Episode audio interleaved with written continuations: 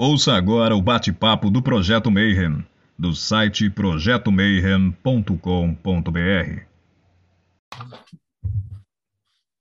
Bom dia para quem é de bom dia, boa noite para quem é da boa noite, 93 para quem é de 93, shalom para quem é de shalom, que hoje a casa tá cheia e hoje vai ser um negócio muito espetacular para comemorar aí o comecinho do Sefirah HaOmer. A gente chamou o cara que é o the best especialista em Kabbalah e Zohar e todas essas paradas cabalísticas para conversar com a gente. E hoje vai ser um papo que promete muito, muito, muito. Eu sei que você já veio com gosto para assistir esse programa.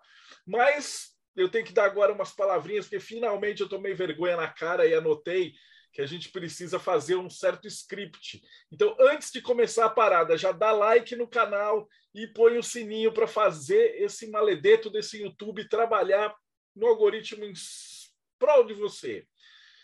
E também nessa segunda temporada não sou mais eu, agora o boteco foi invadido e a gente tem uma galera de todos os cantos do planeta aqui para fazer uma verdadeira roda viva de conhecimento, né? Então, diretamente do Projeto Mayhem, Rodrigo Elutarque, como que você está?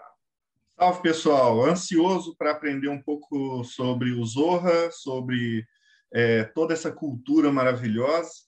E não se esqueçam de se inscrever aqui ó, no Catarse, e todos os participantes aqui vão estar com os seus sites, então só acompanhar. E só tem fera hoje. A gente teve também, estamos com dois visitantes poderosos, mas vamos, vamos continuar aqui seguindo, né? Então, Bárbara, como que você está? Diretamente de Salvador. Boa noite, pessoal, 93. Hoje é dia de diminuir um pouco a ignorância. E o chefão da coisa toda, né? Thales Azevedo, diretamente do Rio. Salve, galera, 93. Hoje é, hoje é palestra promete, que eu, a gente está uma super fera no assunto e com certeza vai ser fantástico. E diretamente do irmão gêmeo malvado do Teoria da Conspiração, Morte Súbita.net, Tiago Tamosauskas. Boa noite, galera. Um prazer estar aqui com vocês. Um prazer ainda maior estar aqui com o nosso convidado. Vocês vão explodir a cabeça de vocês com tanto conteúdo maravilhoso. Diretamente do Japão, Robson Belli. Ohayou gozaimasu para quem está aqui no, comigo no Japão. Kombawa para quem está no Brasil. E se você quiser conhecer um pouquinho mais do Nokiano, acesse nokiano.com.br. Vamos ver o que o Zohar nos traz hoje? Qual é a mensagem que nós vamos conseguir obter hoje do Zohar com o mestre Yair Alon? É, e a gente ainda tem, antes, antes de apresentar o Yair, dois convidados que já fazem parte do Boteco, nem são convidados mais nada, né? Diretamente dos reinos frios de, do sul, Frater Goya, do Círculo Iniciático de Hermes. Aí, pessoal, estamos aí hoje, com baiá para todo mundo, e o negócio é esse mesmo, porque tem que aprender. Se a gente não aprende pelo bem, pelo amor, vai pela dor.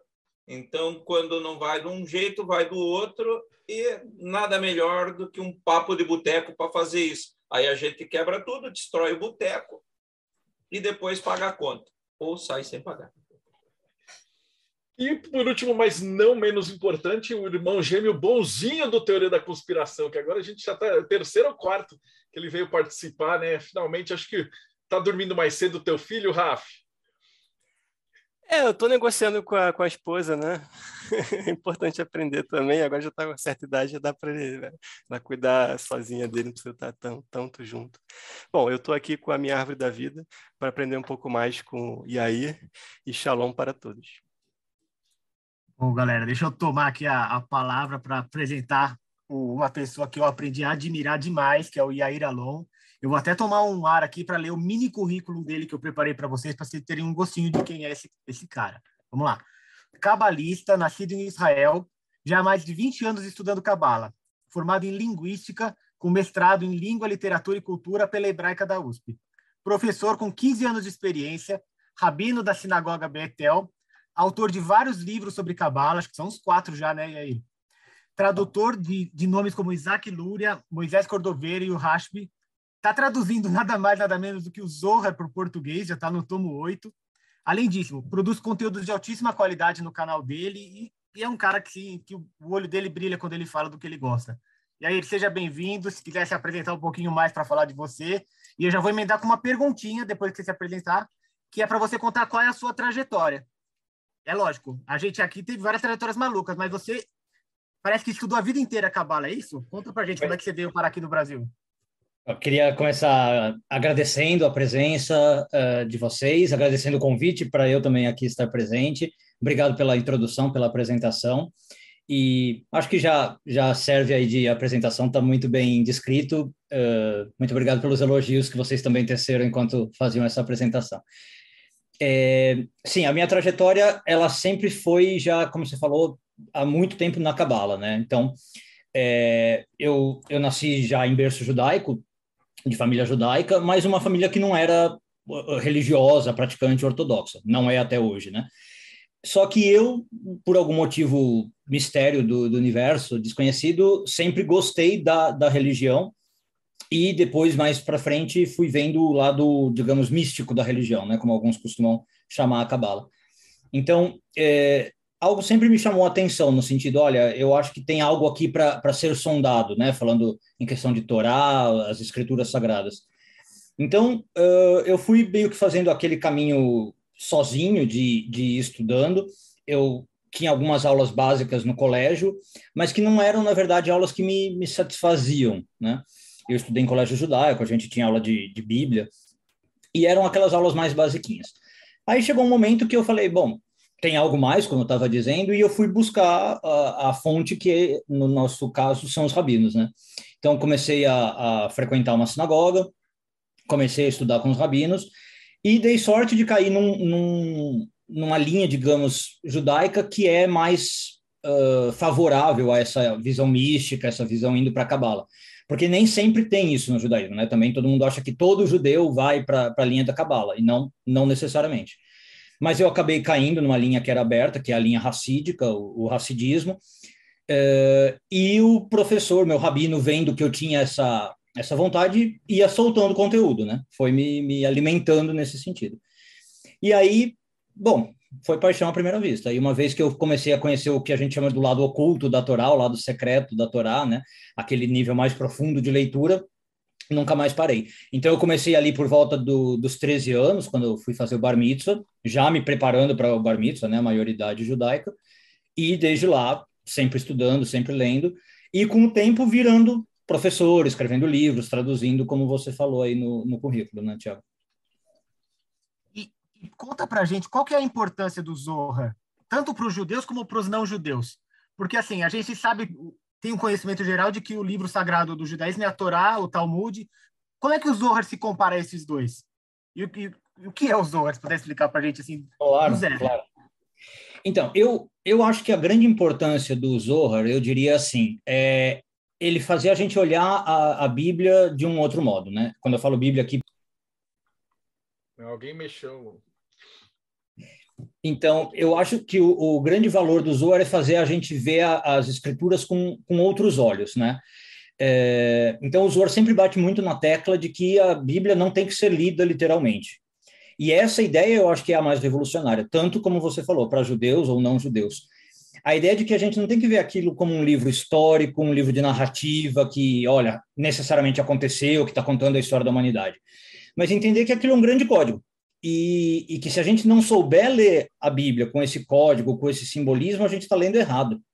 Então, o Zohar é muito categórico nesse, nesse sentido. E aí, ele tenta, o valor também, além de propor essa leitura, ele tenta dar essa leitura. Né? Eu digo tenta porque o Zohar, por si só, também não é lá muito aberto e muito didático. Ele também é um código e, e cifrado, né? Mas ele já vai falar, então, olha, entenda que a Bíblia tem que ser lida de outro modo, e eu vou começar a te dar chaves interpretativas para você ler a Bíblia desse outro modo, desse modo mais profundo, desse modo mais secreto. E aí ele começa a fazer as correlações necessárias. Então, eu diria que o grande valor do Zohar é esse. Pensando em termos eh, de definir, como você falou, o que, que seria o Zohar, então? Eu acho que a gente pode falar, sem medo de errar, que é um grande comentário da Torá, um grande comentário da Bíblia, dentro dessa visão cabalística. Né? Então, é, é basicamente o Zohar pegando, em alguns casos, versículo por versículo, né? Indo versículo por versículo e explicando: olha, não leia no literal, leia desse modo.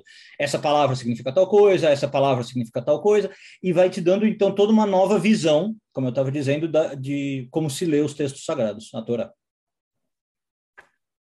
E antes de passar para o Rodrigo a pergunta, só mais para complementar a que eu fiz, o, Torá, o, o Zohar ele é universalmente aceito dentro do judaísmo? Ou, ou existe uma resistência, coisa assim? Existe. Existe uma resistência, é, tanto do Zohar em particular, como da Kabbalah em geral, né? como eu estava te falando. É, não todas as linhas judaicas falam para que se deve estudar Kabbalah. Algumas linhas consideram a Kabbalah algo bem uh, herético em alguns sentidos e falam realmente assim, olha, quase não é judaísmo isso aí, deixa de lado, né? E o Zohar, a mesma coisa. No Zohar, a gente tem basicamente dois tipos de, de problema. Um deles que eu diria que é o histórico, que é a acontece com muitos livros, né? A questão de você conseguir falar quem é o autor do Zohar, quem foi o, o que realmente escreveu. Então, só aí muita gente já fala, ó, oh, não dá para falar que é realmente o autor tal, tal, tal, então vamos deixar o Zohar de lado, melhor não considerar essa aqui uma literatura muito importante. E a segunda é a própria, vamos dizer, teológica.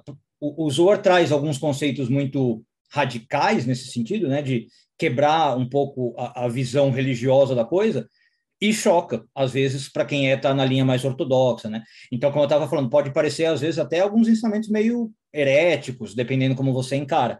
E aí também, então, tem judeu que vai falar, olha, deixa o usuário para lá, porque a chance de você ler, interpretar errado e começar a, a ir para heresia é muito grande. Então, melhor deixar o usuário de lado. Eu diria que, sei lá, se eu for falar em estimativa, talvez uns 20, 30% do, dos judeus não vai defender Cabala nem Zohar e vai falar, fica só aqui no judaísmo, na, na coisa mais religião mesmo, e deixa esses estudos de lado. Eu queria perguntar, assim, falar um pouco mais da parte histórica. Quando foi escrito, por quem que foi escrito, para contextualizar para quem caiu de paraquedas aqui, o que, que é o Zohar, o tá. que, que é o Talmud, o que, que é essas coisas, só para contextualizar. Boa. Bom, é, eu vou te dar a resposta, então, como eu acabei de falar da autoria, tem duas respostas, né? Eu vou te dar a resposta, digamos, da tradição e depois a resposta histórica, vai. O que, que a academia diria sobre o Zohar, né? A resposta da tradição vai falar que o Zohar foi escrito por um, um sábio chamado Rabbi Shimon Bar Yochai, né? Uh, o Rabbi Shimon Bar Yochai, inclusive, é um sábio que aparece em outro livro que vocês estão citando aqui bastante, que é o Talmud. Então, ele teria sido escrito nessa linha, né? Há mais ou menos dois mil anos, por volta do século I mesmo, da, da Era Comum, e eh, ele seria, então, obra desse Rabbi Shimon Bar Yochai, que era um místico por excelência. Só para contextualizar um pouco, o que, que é esse místico? Na época do Talmud, você tinha, basicamente, eh, os rabinos mais preocupados com a, a, o cumprimento da lei, com a ortodoxia, com a, a definição da lei, da prática religiosa, e você tinha outros rabinos que podiam também ter essa preocupação, mas tinham a, a, a preocupação mais mística, digamos assim, que não era necessariamente de, da prática religiosa, mas de ter um contato direto com Deus, conhecer Deus ou sentir Deus. E essa essa linha mística é que produziu a literatura, por exemplo, do Zohar. Então, o Rabbi Shimon Bar Yochai seria dessa linha. Né?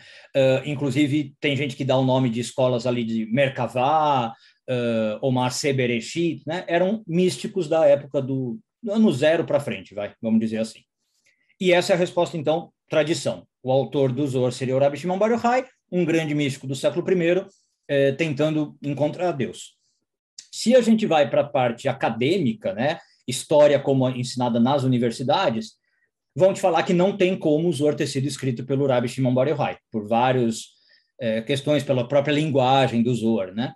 E uh, os historiadores datam o Zohar do século XV, portanto, XV ou XVI, na Espanha uh, medieval, naquela época de grande influência moura, onde judeus e árabes viviam com, com grande sintonia ali na Península Ibérica, e o Zohar teria sido escrito ali.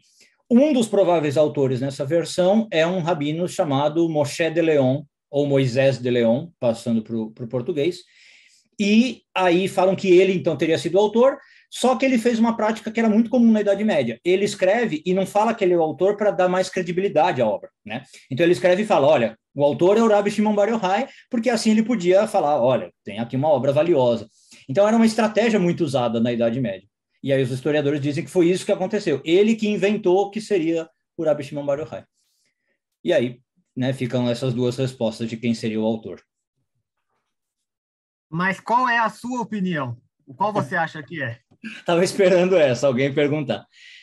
Olha, eu acho é, que talvez seja um misto das duas coisas. Não sei se eu sou muito ingênuo para pensar isso, mas eu acredito que o grosso do, do Zohar foi realmente escrito pelo Rabbi Shimon Bar Yochai, veio para nós de, de dois mil anos atrás, é, e chegou até nós pelas mãos do Rabbi Moshe de Leon. Então, eu não sei exatamente como existem as histórias de como é que esse manuscrito foi parar na, nas mãos do Rabbi Moshe de Leon, e aí acho que, não sendo totalmente ingênuo, o Rabbi Moshe de Leon deu os seus pitacos no Zohar. Então eu costumo dizer assim, que talvez 90% do Zohar veio do Rabbi Shimon Bar Yochai, e o Moshe de Leon fez um trabalho de edição. Ele cortou partes, ele mudou partes de lugar, adicionou comentários dele. Então, realmente, você consegue ver é, que tem trechos do Zohar que parece que destoam, que realmente não dá para ser Rabbi Shimon Bar Yochai. Talvez uns 10% do Zohar seja acréscimo né, do Moshe de Leon. Então, eu acho que essa é a resposta. É basicamente Rabbi Shimon Bar Yochai com alguma ajuda do Moshe de Leon 14 séculos, 15 séculos depois. E essa gênese do Zohar, ele tem algumas, alguns, algumas coisas milagrosas nesse contexto, não tem? No sentido de que ele estava na caverna, ele se alimentava da fonte. Será que isso também não, é, não são alegorias, como o Zohar fala para a gente fazer a leitura? Pois é, é, é, pode ser que sim, né? A, a, história da tradição, a versão tradicional, diz que é, o grosso do Zor foi ditado pelo profeta Elias para o Rabi Shimon Bar. Então, como você disse, né, Tiago, ele, o Rabi Shimon Bar vivia numa época de perseguição na terra de Israel, em que os romanos perseguiam os uh, judeus, não deixavam praticar a religião, e para viver, para basicamente não ser morto, Rabi Shimon Bar Yochai fugiu para uma caverna. Como ele era professor de, né, de judaísmo, de misticismo, ele ia contra as, as regras do governo instituído, né? E aí, para viver, então, ele foi fugir para essa caverna. Diz a tradição que ele ficou lá 13 anos morando com seu filho. Inclusive, diz que numa vida totalmente reclusa, ele ficava enterrado até o pescoço com o filho, né? Sem roupa nenhuma, só enterrado até o pescoço, só com a cabeça para fora para poder eventualmente conversar com o filho, ler algum texto, alguma coisa do tipo. E comendo de uma alfarrobeira que nasceu milagrosamente na, na caverna e bebendo de um riacho que corria ali perto e, e dava água e comida para eles. E nesse estado ele teria recebido o profeta Elias, que começa a revelar os segredos do Zohar, e aí o Rabi Shimon Bar Yochai põe por escrito.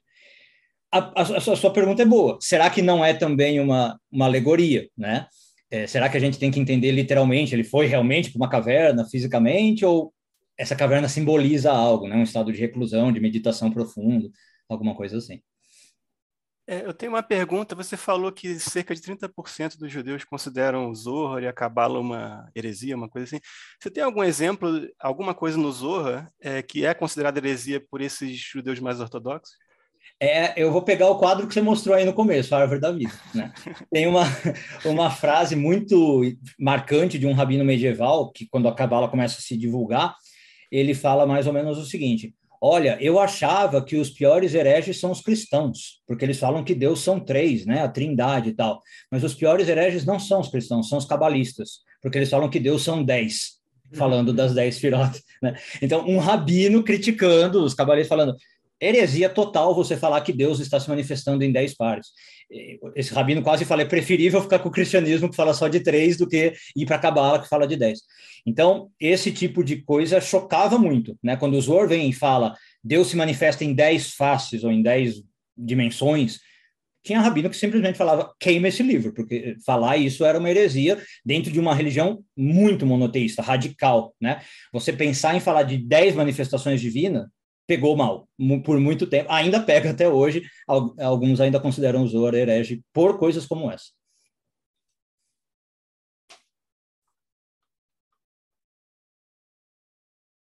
Goia? Tá mutado, Goia. Tá, tá então vamos lá. É, dentro da, dessa questão da datação e, e tudo mais, é, o Rabi falou da questão dos manuscritos, né, já remontarem ao século I, mas isso existia como manuscrito ou como uma tradição oral, que nem você tem a, a Torá oral, né? É, Sheb Shetav e Shebelp, né? A oral e a escrita, né? O Zohar também e, e outros livros como Bahir e o Sefer Yetzirah também vieram de uma tradição oral e depois foi passado para a escrita ou já nasceram como um documento escrito? É, é, boa pergunta. Todos eles, a meu ver, vieram de uma tradição oral, que só em algum momento alguém decidiu compilar numa por escrito e aí chegou o manuscrito. Então, quando a gente fala, por exemplo, do Rabi Moshe de Leon, eu acho que ele recebeu um manuscrito, né? Ele realmente tinha um manuscrito do Rabi Shimon Bar Yochai. Mas o Rabi Shimon Bar Yochai está escrevendo algo que já é uma tradição oral muito anterior a ele, de pelo menos 400, 500 anos anterior. Então, aquela escola que eu falei da Merkavá, por exemplo, ele é o, o fim, talvez, da escola da Merkavá, e está reproduzindo discursos de sábios anteriores a ele. Inclusive, o mestre do Rabi Shimon Bar Yochai é o Rabi Akiva, um dos sábios mais famosos do judaísmo, que não deixou nenhum livro para nós, até onde a gente saiba, ensinava só oralmente, como você está perguntando, Goya. Então, quando o Rabi Shimon Bar Yochai vai escrever, ele está sendo revolucionário no sentido de pôr por escrito, mas ele não está ensinando nada muito novo, ele só está replicando uma tradição que já tinha 400, 500 anos, e era uma tradição oral. Rabi, deixa eu te perguntar um negócio. Uh, o Rodrigo mandou uma pergunta assim, ele queria perguntar como que você enxerga as vertentes ocidentais da Cabala, pelo ponto de vista judeu? É... Marcelo, som, desculpa, Rabino, até desculpa, falta Belha mandou uma que também é, vai nessa linha também, que é das ordens iniciáticas também, como é que ele vai. Pois é. Você sabe que essa é uma, é uma questão que eu, eu ainda não tenho uma resposta muito definitiva, para ser sincero. Porque, assim, por um lado, eu acho muito interessante, uh, obviamente, essas tradições, vamos chamar ocidentais, fazem um trabalho enorme de divulgação da Cabala, né? E eu acho que isso por si só é louvável já, não, já encerra muito da discussão. Você pegar ensinamentos poderosos como o da Cabala, deixá-los acessíveis e fazer com que isso realmente transforme a, a humanidade, por exemplo, como a gente disse, fazendo com que as pessoas leiam as escrituras de outro modo, vejam as coisas de outro modo, eu acho isso muito saudável. Por outro lado, o que me preocupa, e isso sempre acontece, é quando você passa de uma cultura para outra, muita coisa se perde, se deturpa, se transforma, deliberadamente ou não, né, conscientemente ou não. Então, às vezes, me dá esse tipo de preocupação. Né? As pessoas acham que estão estudando a Cabala e às vezes não é, porque já deturpou tanto, já mudou tanto para chegar no Ocidente, que se perde um pouco da essência. Então, enquanto por um lado eu acho que é muito bom, eu acho que por outro lado exige uns certos cuidados, né? De onde está vindo essa linhagem que eu estou pegando? Esse ensinamento realmente reflete lá na cabala judaica ou é algo que foi inventado aqui no Ocidente e é uma releitura da cabala? Acho que dito isso, se a pessoa souber fazer essas diferenciações, né, tivesse esse discernimento, eu acho que é é, é assim que eu viria a cabala ocidental, vamos chamar, como algo positivo. Maravilha. Robson. A minha pergunta é dupla e ela se refere mais às questões das céfiras. O que seriam os 50 portões de Biná e se existe alguma relação disso com Homer? Sim, é, existe. Bom, a, Binah, se você for entender como uma, uma energia dentro do ser humano, porque a gente pode sempre entender se irá como duas coisas, né? Ou uma energia universal ou uma energia humana. No ser humano, a gente costuma dizer que é, então, nossa capacidade de intelecto, raciocínio e lógica, né? O nosso hemisfério esquerdo do cérebro. Uh, portanto, os 50 portões de Binah seriam nada mais, nada menos do que maneiras de você ampliar sua consciência, vamos chamar assim, ou talvez não é melhor a palavra consciência, porque isso seria mais Rohma, mas ampliar a sua mente e, e, maneiras de você acessar esse potencial cerebral, intelectual, mental. Esses seriam os 50 portões de Binar.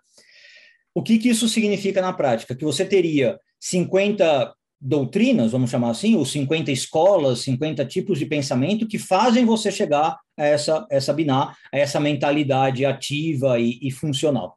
Né? Uh, por que, que isso se relaciona com Homer, que é a sua segunda pergunta? Porque a ideia do Homer é que a cada um dos passos, né, dos 49 dias, culminando em Shavuot, que é o quinquagésimo, eu estou fazendo essa abertura mental que eu estava falando. Eu estou uh, trilhando um desses caminhos, liberando uma dessas energias para trabalhar a minha Binah. E chegaria em Binah em Shavuot, né? que na verdade é também outra metáfora, o Jardim do Éden. Então você está fazendo uma, uma jornada metafórica do Egito ao Éden, ou do Egito a Israel, também se quiser pensar desse modo, né? e culminaria em Shavuot, por quê? Shavuot é quando você recebe a Torá, é a festa que comemora o recebimento da Torá no Sinai. Então, a Torá está sendo representada como eu cheguei nesse nível de compreensão que é Biná. A Torá como eu entendi o mundo, eu entendi a, a lei do mundo, a lógica do mundo. A gente não pode esquecer que Torá significa isso, a lei, né? Então, eu passei por esses 50 caminhos, passei por essas 50 doutrinas, como eu chamei, e aí a minha, minha mente se transformou, culminou no 50 grau, eu estou no Jardim do Éden. Essa é a relação entre Homer e, e Binah e os 50 portões. Muito obrigado. Imagina. É, eu vou voltar na questão da, da autoria, porque eu fiquei curiosa. Por que, que a autoria é tão polêmica dentro do judaísmo? É, só em relação a esse texto, em relação a outros textos, como que funciona essa questão da herança? Por que, que o valor do texto em si mesmo não é o suficiente? É, a gente costuma brincar no meio judaico que se não tiver polêmica, não é judaico. Né? Onde tem dois judeus, tem três opiniões, então é, é, é polêmico com o Zohar, com a Kabbalah e com todos os textos, né? A questão, por exemplo, dos apócrifos, que é um problema em quase todas as religiões, no judaísmo é muito forte. Que textos que eu vou considerar é, como relevantes, sagrados e da tradição, e que textos que não. Então, a gente hoje, por exemplo, fala da, da Bíblia, eu falo, eu uso o termo português, né? Mas vamos chamar de Antigo Testamento. É, a gente esquece que foram anos para se definir qual era o cânone do Antigo Testamento, que livro que vai entrar e que livro que não vai entrar. Né? Então você tinha discussões homéricas a, a, questão sobre isso, inclusive o Talmud, por exemplo, discute que os, os sábios, um dos livros mais difíceis deles debaterem se ia entrar ou não é o Cântico dos Cânticos, ou Cantar dos Cantares, como alguns traduzem. Por quê? Quem já leu o Cântico dos Cânticos é basicamente um poema erótico. E para alguns rabinos da, do Talmud, falaram assim: isso aqui não tem jeito algum de entrar no Antigo Testamento e disso aqui ser texto sagrado. E alguns rabinos chegavam a, a se debater, né, de, de se espancar para falar: isso aqui não é texto sagrado. E outros falavam pelo contrário: vocês não entenderam nada. Se vocês estão lendo no literal, é porque vocês não entenderam o Cântico dos Cânticos. Esse é o livro mais sagrado que tem. Tem que estar, né?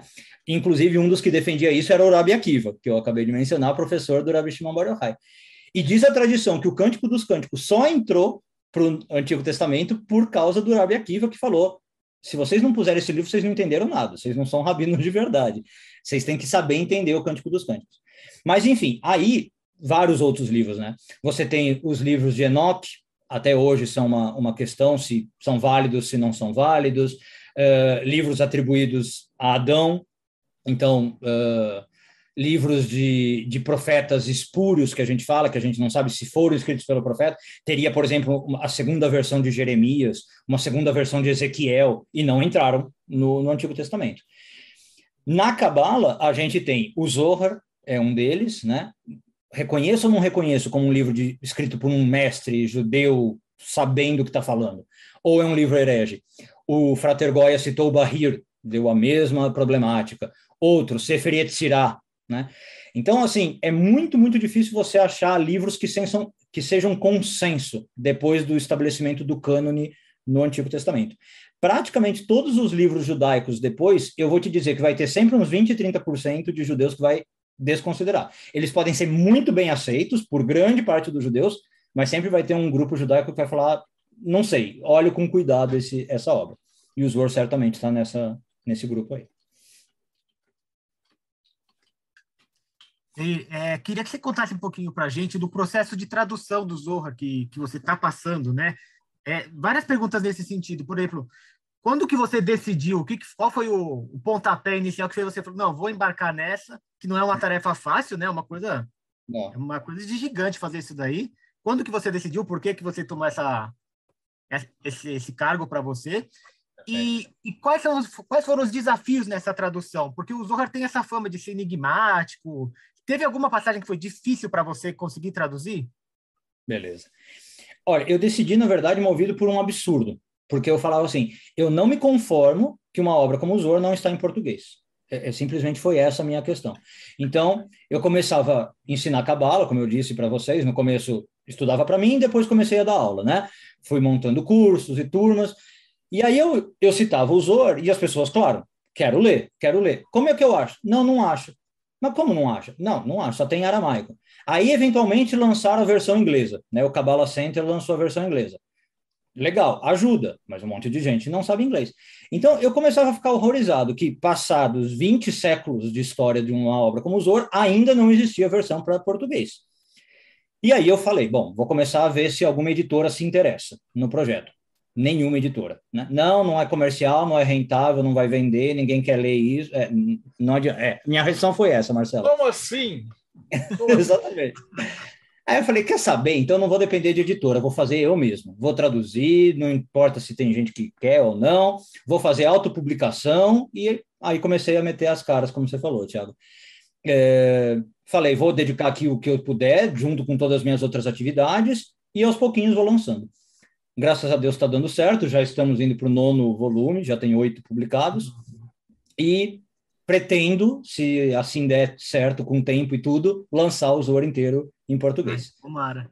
Tomara. E a maior dificuldade, a meu ver, foi manter é, essa é, esse texto fechado que é o Zor. Em, em que sentido?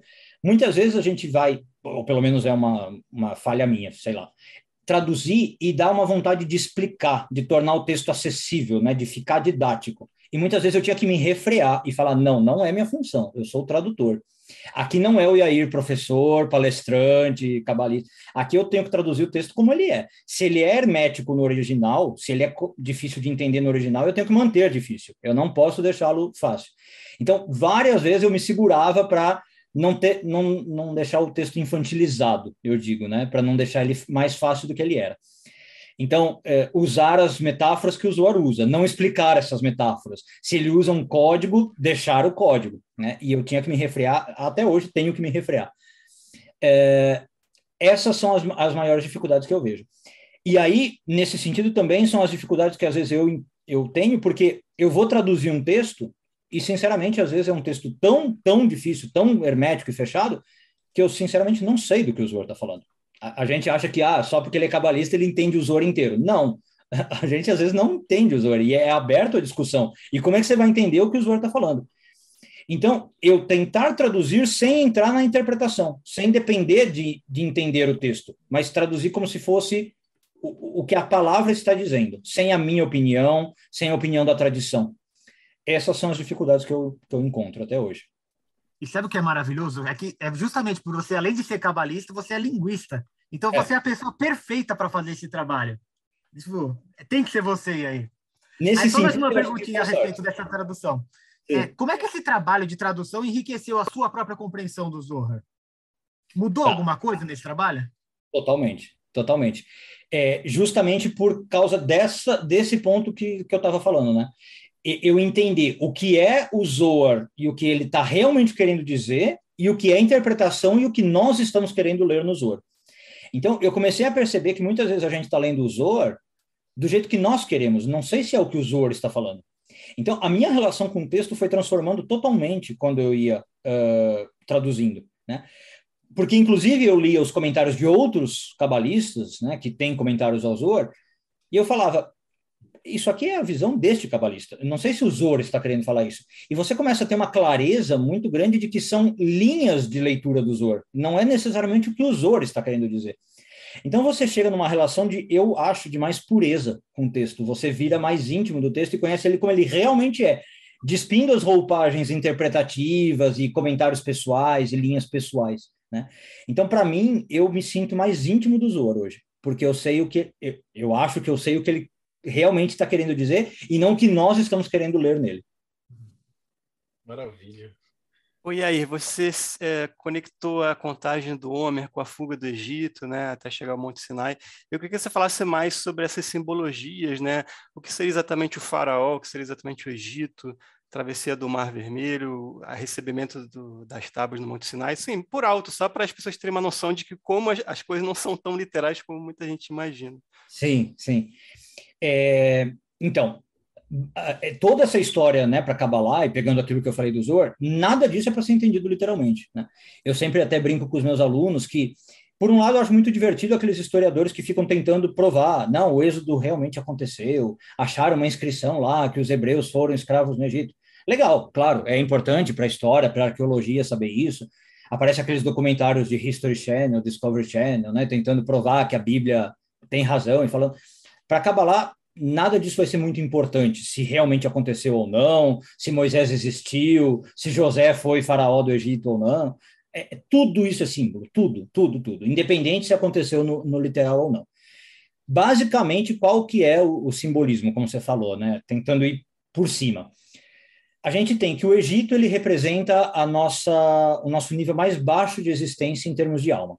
Então, a gente sempre lembra que Mitzrayim, em hebraico, o nome Egito, é da palavra estreiteza, é, tem a raiz da palavra estreiteza.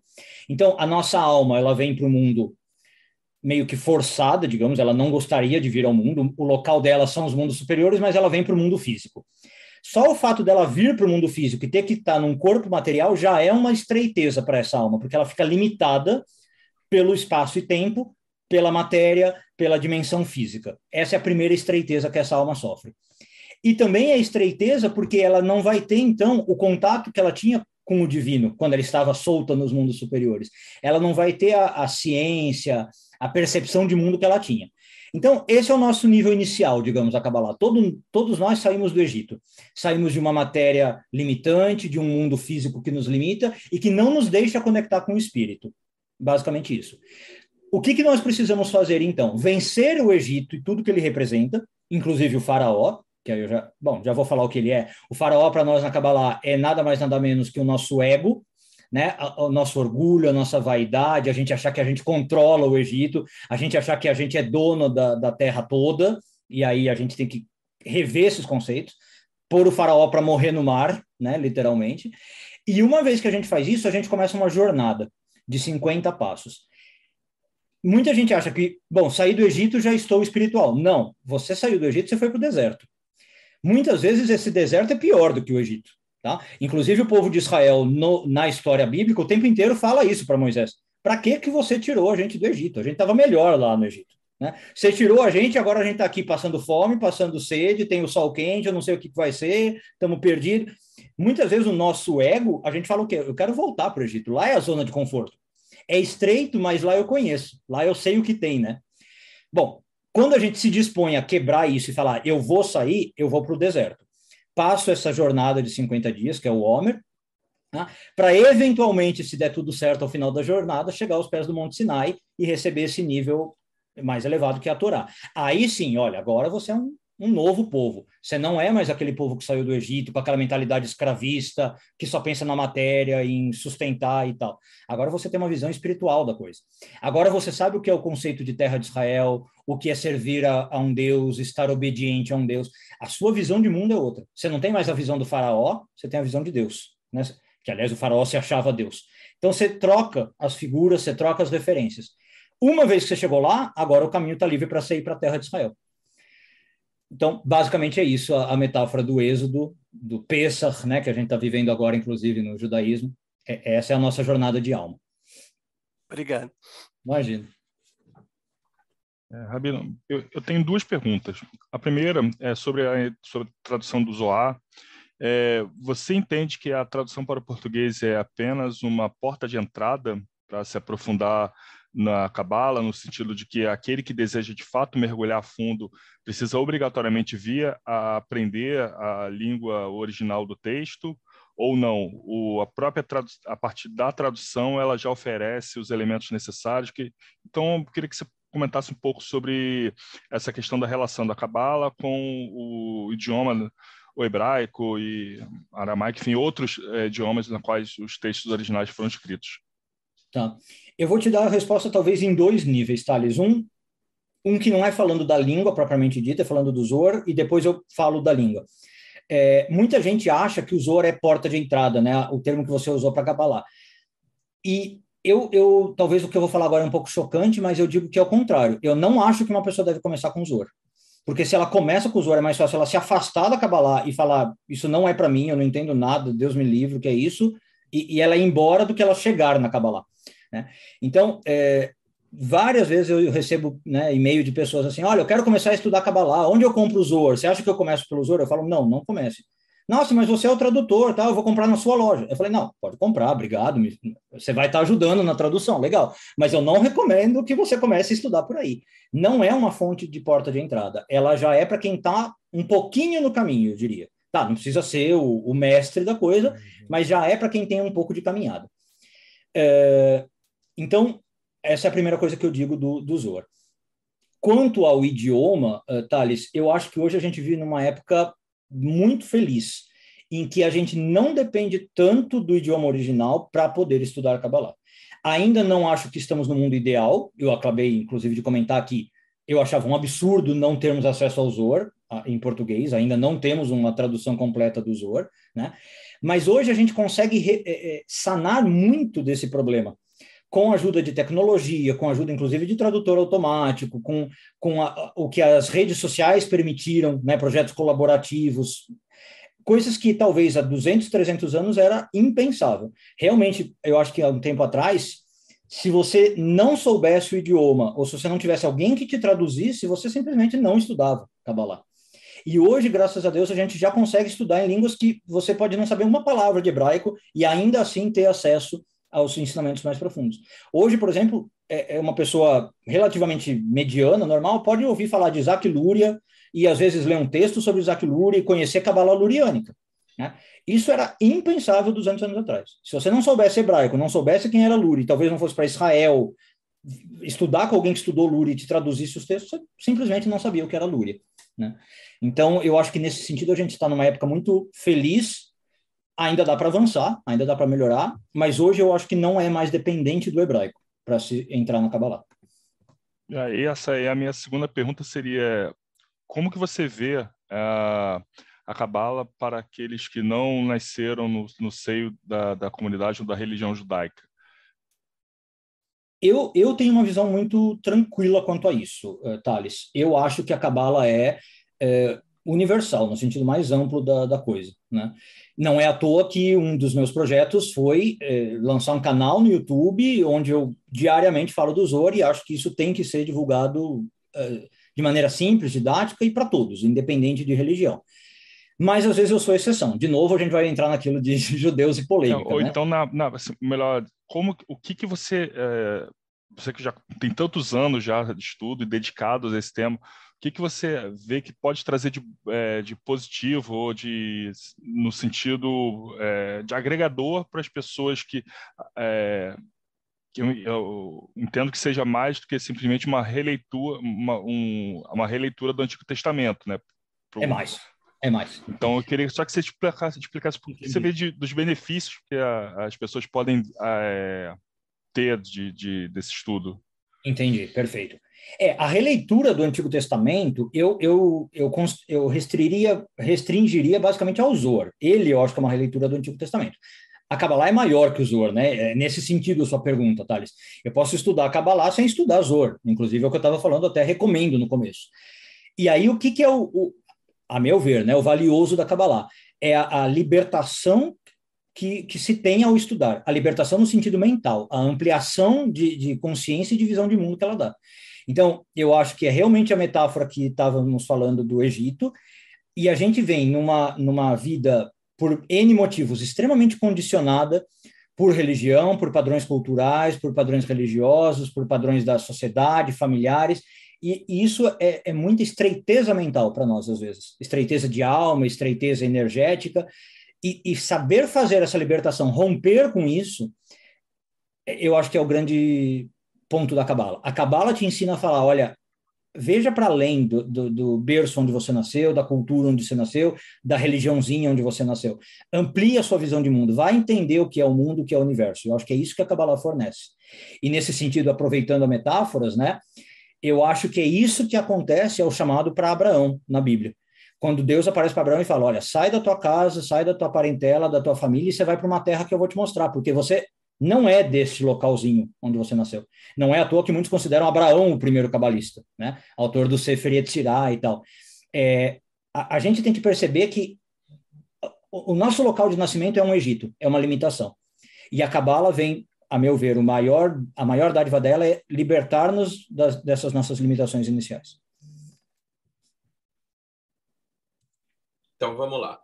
É, eu tenho algumas perguntinhas ainda. É, em relação a essa questão da, da escravidão do Egito, eu acho importante colocar. Eu tenho, quando eu falo sempre com os meus alunos a respeito disso, eu falo que nós vivemos hoje numa época muito similar àquela do Êxodo, né? Primeiro que eu sempre brinco que Moisés ele devia ser surdo, né? porque Deus falou para ele, vai para o Canadá, e ele foi para Canaã. Né? Canadá, naquela época, estava livre, não dava tanta confusão se ele tivesse ido para lá. Mas, né, é, se você olha pelo Google Maps, a distância que foi andada foi muito pequena. Hoje a pé dá seis dias. Mas uhum. por que 40 anos? Né? Justamente eu, pelo menos, entendo que é porque as pessoas ainda tinham cabeça de escravos, como o Rabi comentou agora há pouco, é, enquanto tivesse uma pessoa que lembrasse como era bom ser escravo no Egito, que era uma escravidão diferente do que a gente teve, por exemplo, no Brasil, era uma pagação, era, uma, era uma, um pagamento de uma obrigação de guerra, né, que você ficava vinculado a um, a um país. É, mas lá era muito bom, né? O, o, Egito era Star Trek total, então já tinha saúde, tinha um monte de coisa, alimento, tecnologia, e você levou a turma inteira para o deserto, né? Então, enquanto tivesse uma pessoa que lembrasse, e, e, vale a pena lembrar que mesmo Moisés não entrou né, na Terra Prometida, ele viu e não entrou, porque ele também tinha cabeça de escravo, né? E hoje eu vejo que, mesmo até falando em Telema, tudo mais, as pessoas falam da verdadeira vontade, falam da libertação, mas, na verdade, no primeiro tremor, elas querem voltar para o Egito. Né? Então, é, eu entendo o Homer dentro dessa a contagem da Sefirat Homer é, como você ir reconstituindo é, aquela unidade perdida para você se, é, se conseguir se desvincular, entender, cara, eu sou um indivíduo, é, é, né, o ego não tem como eu matar, mas eu consigo afogar ele lá no inconsciente, no mar do inconsciente, beleza.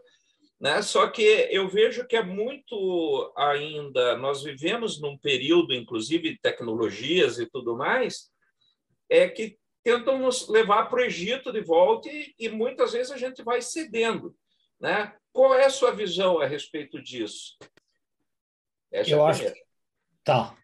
É, eu acho que você definiu muito bem, Goya. É exatamente isso que eu penso. Eu acho que é isso que o Egito representa. E uma das maiores dificuldades é sair do Egito não é, é não é à toa. É isso que você está falando. Porque diante da primeira dificuldade, a gente quer voltar para o Egito. Inclusive tem um ditado cabalístico que fala: sair do Egito é relativamente fácil, né? Mas tirar o Egito de você é que é difícil.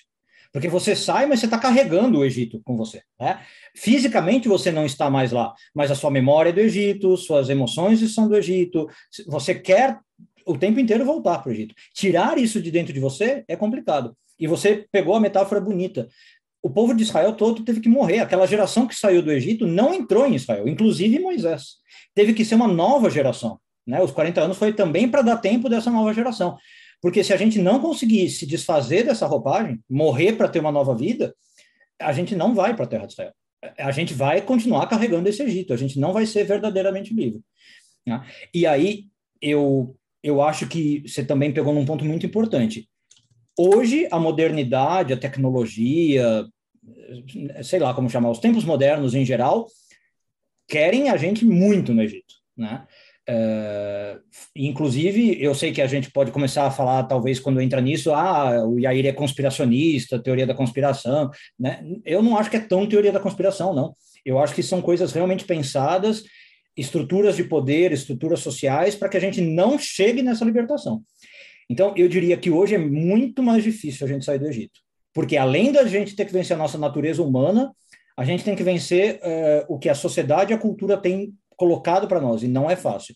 São, são forças muito fortes, eu sei que parece estranho falar de força forte, mas são forças muito fortes é, feitas para deixar a gente preso. E se a gente não conseguir se libertar disso, é muito complicado. Ei, deixa, deixa eu interromper, eu vou cortar o, o, o Thiago e a Bárbara. Você falou dessas forças, você podia falar um pouquinho das clifotes? Teria alguma relação entre essas forças, porque a gente acredita nessa teoria da conspiração. O site, inclusive, chamava a teoria da Exato. conspiração antes do Google derru- derrubar. E a gente fala muito dessas que seriam a, a parte da árvore da morte mesmo, que está trazendo a galera para ficar aprisionada. Isso. Você podia falar um pouquinho do teu ponto de vista da- das clifotes? Sim, são elas mesmas, tá? É, eu, só, eu só acho que eu, eu daria duas dimensões para isso, né? De novo, aquela dimensão que eu falei, quando a gente fala de árvore da vida, eu posso falar de termos humanos e termos uh, universais, vamos chamar assim, cósmicos. Então, a gente tem, em termos humanos, uh, as cascas, né, as clipot, são as todas as nossas coisas pessoais que nos prendem. Então, pode ser orgulho, vaidade, as nossas relações com os nossos desejos, tá? Como é que eu lido com tudo isso também são clipot. Agora, em termos universais, em termos cósmicos, uh, não é à toa que as teorias da conspiração falam assim: ah, o, o tal grupo é satanista, tal grupo cultua o Satã. Por quê? Porque o Satã é o símbolo das clipot, é o pai das clipot, é o, a, a hierarquia máxima. Eu não sei se as pessoas que falam de teoria satanista estão pensando nisso, mas realmente eu acho que essa, esses grupos de poder, vamos chamar, ou grupos culturais que estão tentando manter a gente no Egito, são as clipotes no nosso mundo universo, no nosso, no nosso cosmos. Então, nesse sentido, são satanistas mesmo, né? São, são pessoas que estão prendendo a gente no lado oscuro, na árvore da morte, e não permitindo que a gente saia e vá para a luz e para a árvore da vida. Né? É, então, a gente tem dois tipos de clipota, eu diria, para combater. As nossas internas, eu comigo mesmo, né? As minhas, os meus obstáculos, as minhas travas mentais, os meus desejos que eu não consigo controlar e que os desejos me controlam. E temos essa questão cultural, social da modernidade, o zeitgeist, né? O espírito do tempo em que a gente vive. Não no sentido também que, ah, então agora eu preciso virar um Che Guevara rebelde, lutar contra o sistema. Também não acho que é por aí a coisa. Mas que a gente não pode ficar talvez calado e falar, não, eu vivo na melhor época do mundo, é, o mundo está evoluindo, estamos indo para a luz eu acho que quem está vendo isso está um pouco ingênuo.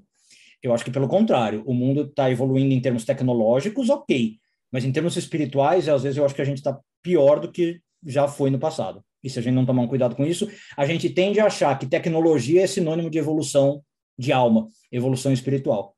Não é. Né? Muitas vezes é o contrário e é propositadamente o contrário. Querem que a gente avance tecnologicamente para não avançar no espírito. Tempo do caos mesmo, né?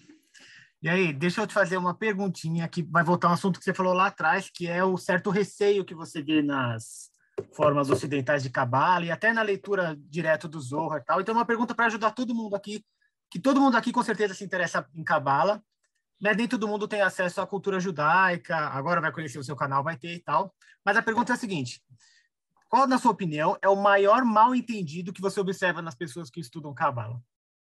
Qual é o erro que, assim, puta, isso eu vejo o tempo todo o pessoal errar e não é por aí? Que se você falar isso, vai ajudar muita gente. Nossa, boa, boa pergunta. Eu acho que eu acho que tem dois que eu poria. Uh, o primeiro que eu vejo a o entender o bem e o mal mesmo. Quando a Kabbalah está falando de bem e mal e o que depois se entende de bem e mal, eu acho que às vezes se personifica muito algo que não é para ser tão personificado. Acho que a gente tem que entender esse bem e mal mais em sentidos abstratos e energéticos. Eu sei que tem personificação do bem e do mal, eu sei que existem formas bem físicas e concretas do bem e do mal, seja em pessoas, em grupos e, e coisa assim. É, dá para você fazer rituais do tipo, ah, eu quero invocar isso, quero invocar aquilo, mas eu acho que isso as pessoas se perdem um pouco. O, o, o que, que a Kabbalah está falando de bem e mal e para que, que eu tenho que usar esse bem e mal? Eu acho que essa é uma primeira perda. E a segunda, que às vezes me preocupa um pouco, mas eu não sei, pode ser quadrado da minha parte, eu confesso, é quando a. Eu vejo que é uma tendência da modernidade, inclusive, né, já que a gente estava falando disso. A tendência de eh, o que eu chamo sincretismo. Eu acho que isso a gente tem que tomar muito cuidado. As pessoas tentarem eh, pôr a cabala ou qualquer religião como igual a qualquer outra. Então, assim, ah, porque a cabala é igual ao budismo, que é igual ao cristianismo, que é igual ao islamismo, que é igual. É claro que no fundo é igual. A gente sabe que tem uma prisca teologia, né? uma, uma teologia original que gerou todas as religiões e tal. Mas, às vezes, nesse sincretismo, que é uma coisa, uma marca da modernidade, eu acho que as pessoas se perdem. E, e, e em vez de os ensinamentos começarem a ser valiosos, começa a virar uma panela uma salada mista, assim, que as pessoas, em vez de aproveitarem os ensinamentos de várias religiões, elas se perdem nas várias religiões. E às vezes eu acho que era preferível ficar numa linha, digamos, e, e pegar o máximo que aquela linha puder te dar, sendo que as outras sejam agregados adicionais para você, do que tentar equivaler todas as religiões. E, e, e acho que às vezes isso é um, um, erro que as pessoas cometem. Na Cabala eu vejo muito. Sou eu de volta? Não. Ou é a Bárbara agora? É a Bárbara. Eu ia só perguntar também uma coisa. As do chat eu que abordo ou quando quiserem? Mas, geralmente, vocês... geralmente o Thales aborda, porque é ah, para tá não interromper tua linha de raciocínio. Perfeito, perfeito. É que a gente falou de Zeitgeist e tudo mais, então chegou chegou o meu momento. Eu preciso perguntar do feminino, né? E aí as mulheres cabalistas, eu sei que hoje em dia isso já mudou bastante dentro da, da comunidade judaica. Eu já vi mulheres, né, líderes e tudo mais. Eu achei sensacional, mas gostaria de ouvir o seu comentário a respeito. Tá. É, eu acho que o feminino você tocou num ponto muito interessante, porque é um dos conceitos mais deturpados, né, de, entre o que a, a, tradição entende pelo feminino e o que as religiões fizeram do feminino, o que as sociedades fizeram do feminino, né? Em alguns casos, inclusive, demonizando o feminino, não tem outro nome, né? Como se o feminino fosse algo, não posso nem chegar perto, nem proibido, e obviamente não é a visão da tradição. Mas, é, como você também falou, Bárbara, isso eu acho que felizmente já vem mudando. As pessoas começaram a entender. Bom, tinha-se uma visão de feminino diferente porque a cultura era diferente, porque a mulher foi colocada num papel social, cultural diferente. E se a gente quer resgatar valores tradicionais, a gente tem que entender esse feminino com outros olhos. Não dá para entender o feminino como talvez a religião por muito tempo entendeu. No judaísmo, a gente está tendo avanços, como você também bem falou, Bárbara, mas ainda não sei se são tantos, viu? E, principalmente dependendo da linha judaica que a gente fala. Então, por exemplo, ainda não é um consenso no judaísmo que você pode ter rabinas, né? Mulheres rabinas. Na Kabbalah é um pouco mais tranquilo, você estuda, tal, tem professoras de Kabbalah e tal. Mas dependendo da linha judaica, rabina é uma coisa impensável. Como também na Igreja Católica, você só tem o padre, não tem a madre, né? Que, que vai fazer, tem freira, mas não tem a madre. Então, é, esse tipo de, de, mudança de paradigma ainda não aconteceu. Não sei se vai acontecer também, porque também estamos falando de religiões muito tradicionais, que estão há dois mil anos seguindo uma tradição. E romper com tradições não é fácil, não sei se é necessário, não sei se é objetivo. A gente pode discutir isso até em outra, outra questão. Mas se a gente falar em termos de uh, o, o, real significado do feminino, o simbolismo do feminino, acho que a gente tem avançado sim. Que as pessoas têm começado a perceber o que é esse feminino, ou alguns chamam de sagrado feminino, agora começaram a entender isso. É, mas eu acho que a gente está no começo dessa jornada, não sei. Eu acho que ainda tem muita coisa para ser explorada nesse caminho. Então, deixa eu ir lá rapidinho. É uma pergunta que, se eu perder o momento agora, é, eu vou apanhar. Então, é o seguinte: é, quando você tem lá na, na, nas edições mais antigas da Bíblia é, em hebraico, ou na realidade na Bíblia em hebraico, você tem a figura de Satã como um substantivo. Mas a partir de um determinado ponto, ele vira um nome próprio. Né? Inclusive, no Sidur, eu estava até conferindo aqui, ele aparece como Ra-Satã, né? que é, é, uma, é, um, é uma personificação. Né? Já se chegou a alguma é, definição quando houve essa mudança e por que houve essa mudança, não? É, não é um consenso, né? Mas é, a, a, versão que eu acho mais crível e que faz mais sentido foi justamente quando o povo judeu passou pela Babilônia, pelo exílio babilônico. E, e foi talvez a primeira grande cultura que os judeus viveram, né? Em, em, como chama, em sincretismo, já que a gente estava falando. E quando os judeus passaram pela Babilônia, então eles conheceram uma, uma cultura uh, politeísta, né, que, em que se falava de anjos bons e anjos maus, ou seres celestiais e seres não celestiais, né, e isso entrou no pensamento judaico. Então, o que era realmente, como você falou, Goya, só um, um adjetivo, era o acusador, né, um anjo acusador, começou a ganhar uma forma mesmo, e agora quase que um antagonismo de Deus, como eu tenho Deus e o Satã né? O cristianismo vai levar isso realmente ao extremo, de pôr realmente como duas uh, dualidades quase, né? É, então, eu acho que isso veio com influência do exílio babilônico. Tá? Como também não só o Satã, tá? toda a ideia de anjos no, no, na Kabbalah e no judaísmo, a ideia de hierarquias angelicais, ordens angelicais que ajudariam Deus a conduzir o mundo, isso não é da Bíblia, claramente. Isso é depois da Bíblia, quando o povo judeu vai para o exílio babilônico e começa a conhecer essas outras culturas mais politeístas. E eu acho que foi um jeito de fazer o sincretismo mesmo, pegar essas ideias que eles estavam vendo como politeístas, que pra, por algum motivo agradou a, a mente judaica, apesar de ser monoteísta, e acabou entrando no judaísmo da forma adaptada, né? É, é, para a cultura judaica da época. Ah, e uma última uma questão, depois tem mais uma que fica para depois. É, mas, assim, a próxima é a seguinte: eu, eu estudei com o Rabino Raim Davi Zuckerberg, é, numa, num episódio que ele esteve lá na sociedade, aí na Sociedade Hebraica, em São Paulo, e eu lembro que ele comentou, até emenda com a pergunta da Bárbara, que na realidade ele vinha de uma corrente que entendia que hoje a Kabbalah ela deve ser é um patrimônio de todo ser humano e que é uma das missões de Israel nesses tempos atuais seria de divulgar a Kabbalah para todos os povos né, e todos os gêneros, independente daquela questão toda de tem que ser rabino, ter mais de 40 anos, ser casado, etc., mas que ela deveria é, ser acessível a todos e falar a linguagem do mundo. Né? Ele, é, a sua escola vem dessa mesma linhagem? Como que funciona? É, não, a minha escola não, mas eu sou desse pensamento. Nesse sentido, eu sou um pouco uh, diferente da minha escola. É, eu, eu sou mais da linha de, de Kabbalah, vamos chamar sefaradita, né? E, e daqueles cabalistas muito de países árabes, por exemplo, Marrocos, né? Que tem uma linha muito forte, Marrocos e Tunísia.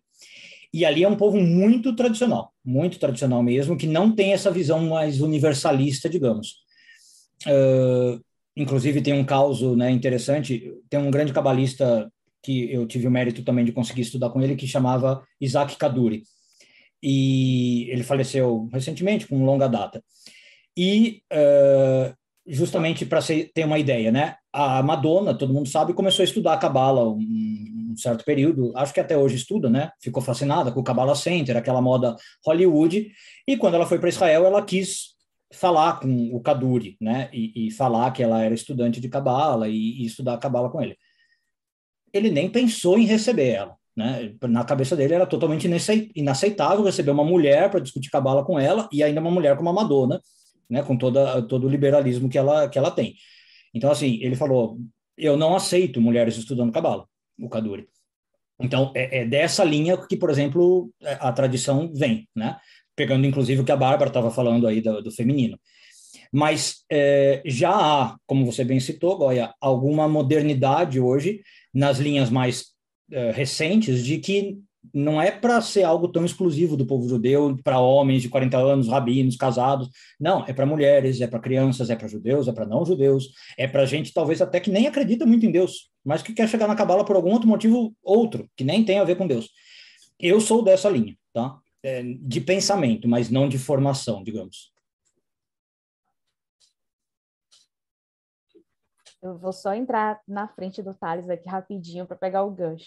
Você falou de demônio, de Satã, Cliff, etc. E Lilith. É, pois é. A, a Madonna era quase a Lilith, né, para alguns cabalistas, falando esse tipo de coisa. É, inclusive, eu acho que você pegou um bom exemplo, né, Bárbara? Por que, que a gente tem essa visão da Lilith? O quanto disso não foi influenciado pela cultura vendo a mulher, o papel do feminino? Então, a mulher liberada, a mulher que que põe o seu desejo, que põe a sua vontade, é claramente uma demônia. Temos que pôr essa mulher como demônia, né? É, será que é isso que a tradição entende da Lilith ou não? Eu, sem entrar em spoiler, já te digo que não é muito isso. Né? Tem, claro, um pouco de. É, todos os demônios na Kabbalah eles têm algo de rebelde. Eles são demônios por serem rebeldes, por eles terem tentado subverter a ordem estabelecida. Lilith não é diferente. Mas não é uma questão por ela ser mulher, não é questão feminina. Isso é uma leitura cultural da coisa. Tá? É, tem uma pergunta aqui que o. Ah, caramba, cadê? O Rodrigo tinha deixado, o Rodrigo Gonçalves falando sobre relação de Saturno com o povo judeu. Tá. E acho aproveitando Saturno, podia depois comentar brevemente, só falar um pouco sobre a parte de, da astrologia também, né? Que tem, você também tem um trabalho relacionado com a astrologia, acho que pode. Perfeito, perfeito. Essa relação de Saturno com o povo judeu, eu acho ela muito interessante. Eu confesso que eu não conheci ela pelo meio judaico. Eu conheci no que a gente está chamando aqui de cabala ocidental, né, de outras outras visões, e para mim faz muito sentido, né? E aí quando a gente começa a entrar em, em astrologia. Bom, a, a, ideia básica da astrologia é que todos os, tudo no mundo é regido por alguma coisa e não é diferente com povos e religiões. Cada povo tem o seu planeta regente. E o povo judeu seria regido pelo Saturno, né? E aí muitas coisas batem. Então, por exemplo, eh, o Saturno é ligado ao seis, e aí você tem o hexagrama como símbolo principal do judaísmo.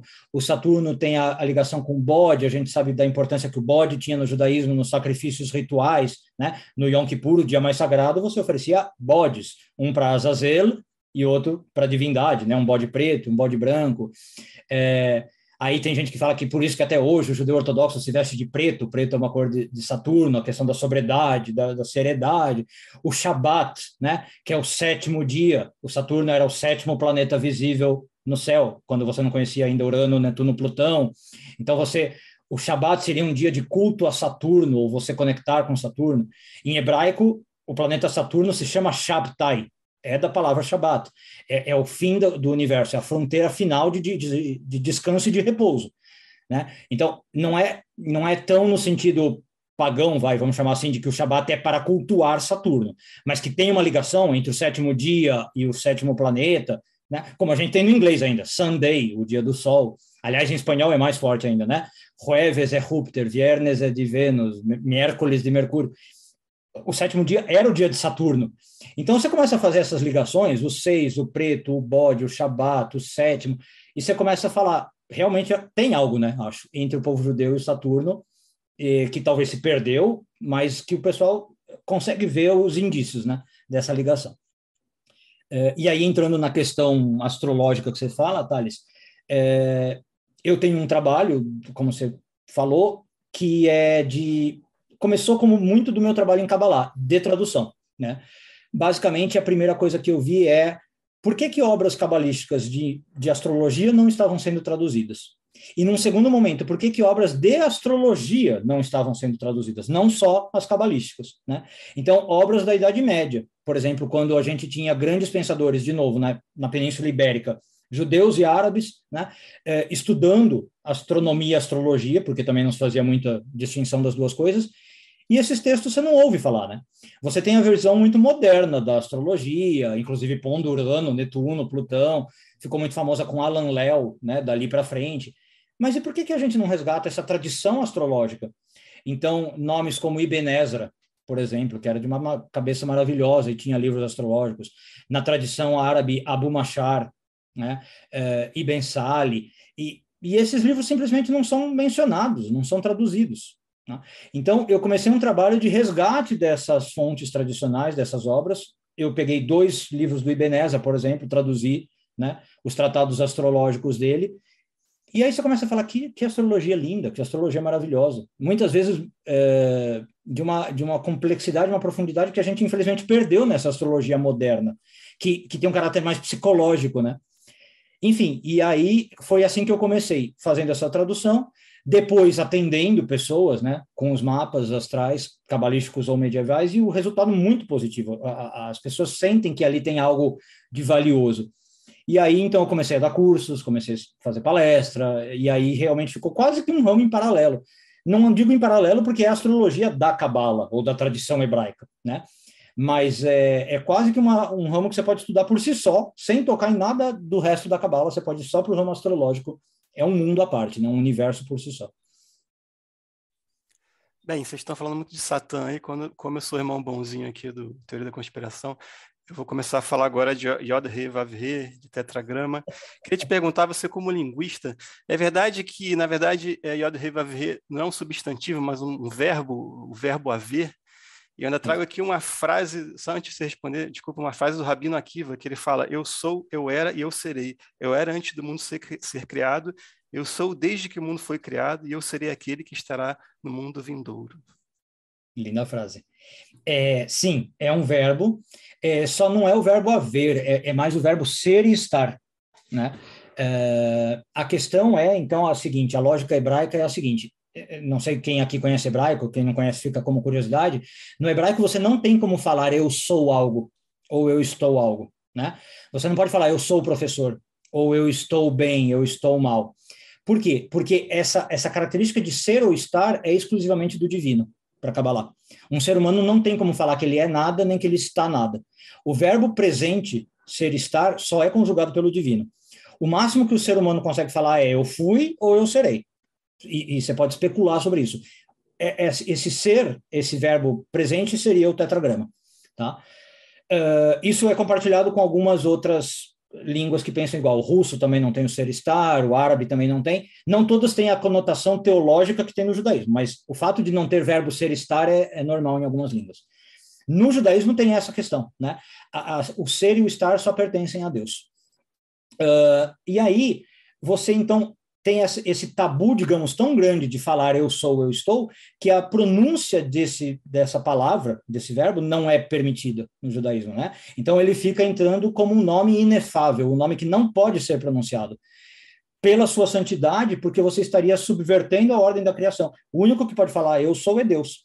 Então você não, não menciona o nome de Deus, o tetragrama jamais, porque você estaria se colocando no local de Deus. Você estaria falando eu sou. Isso é impensável para a mente cabalística ou judaica. Então, é, aí vem até a história tradicional que os maçoretas, quando foram fazer o texto da tradição bíblica, eles pegaram e pontuaram né, o texto inteiro, vocalizaram o texto, menos o tetragrama.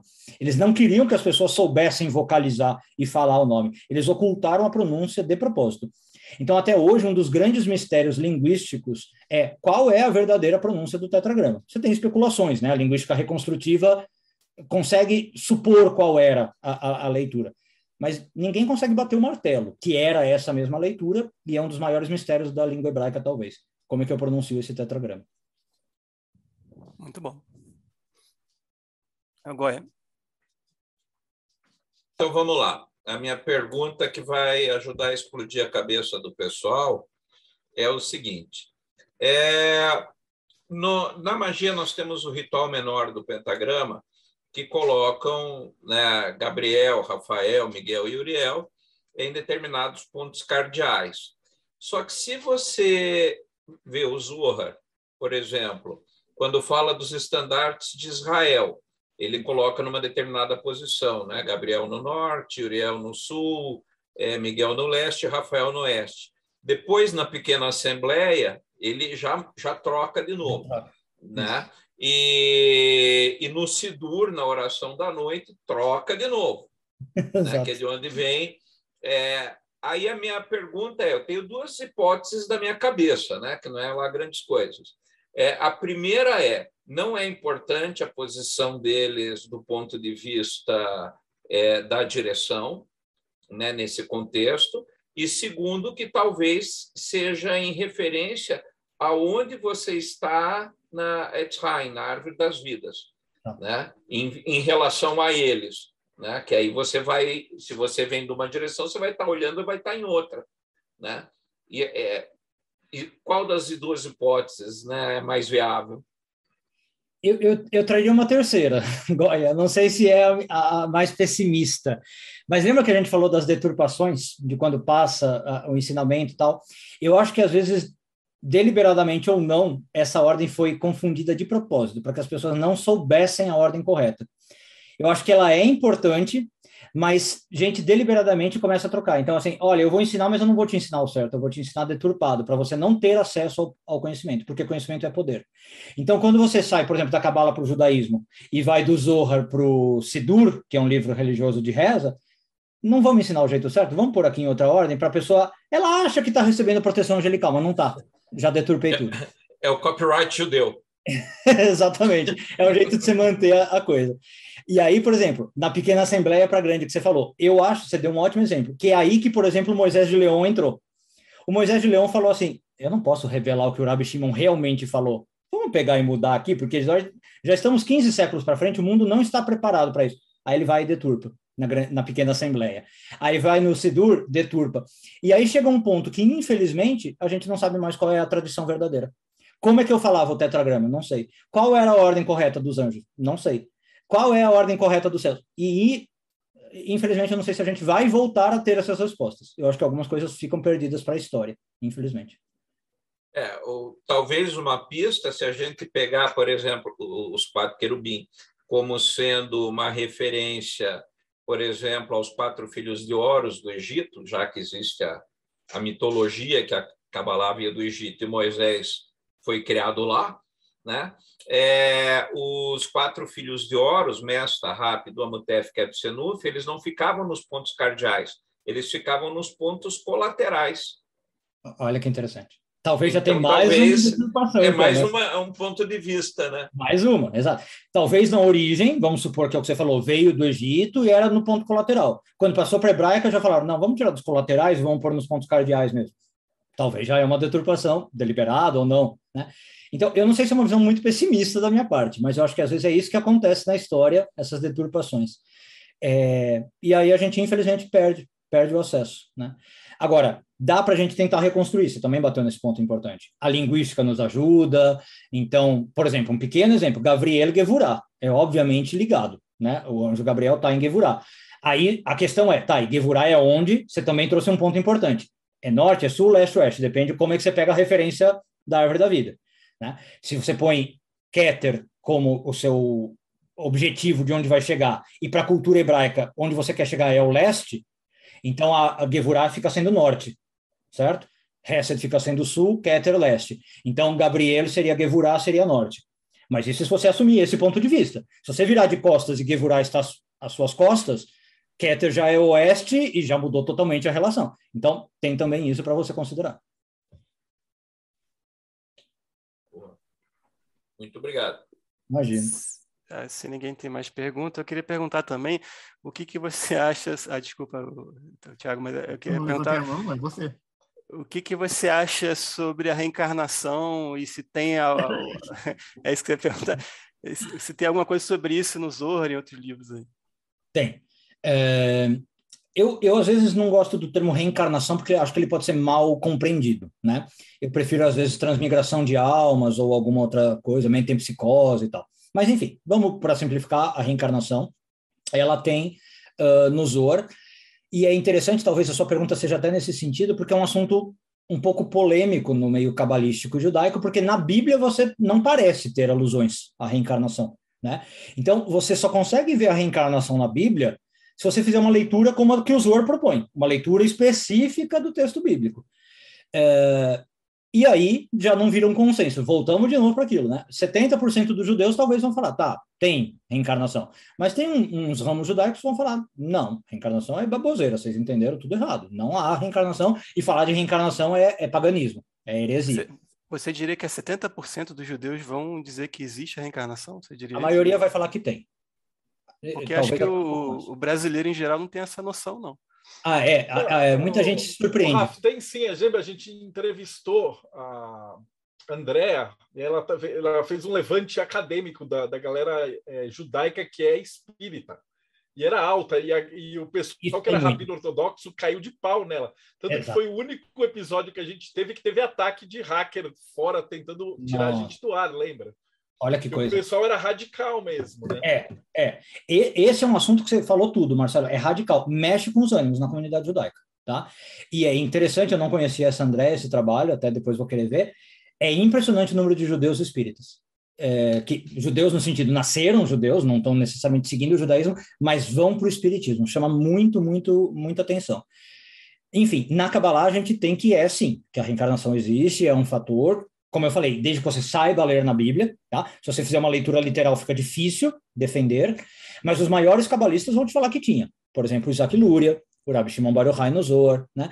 E vão, inclusive, dar uh, tratados e regras sobre como é essa reencarnação. É uma ciência bem exata, eu diria. Então, tem um famoso livro do Luria chamado Sha'ar Hagilgulim, o Portão das Reencarnações, onde ele dá todas as regras por que, que uma pessoa nasce homem, por que, que nasce mulher, por que, que pode nascer num animal, a Kabbalah acredita isso, né? Você pode nascer num animal, numa pedra, num objeto, e, e são regras muito precisas e metódicas que para Kabbalah você pode uh, mapear o que vai acontecer com uma alma, para onde ela vai, de onde ela veio, e definir toda essa linhagem reencarnatória dela. Existe, desculpa, é, eu fiquei curioso agora, existe essa ideia espírita da, da, da progressão? Você sempre está hoje melhor do que ontem, amanhã melhor do que hoje? Ou tem também como você regredir no seu caminho espiritual, digamos assim? Tem como regredir, não é necessariamente progredir. O mais fácil é progredir. A gente brinca na Kabbalah que para regredir você tem que querer muito. Você está com assim, muita vontade para ir para trás, aí você consegue, né? É, o mais fácil é você ir para frente. Às vezes, com pequenas besteiras que você faz, você já avança.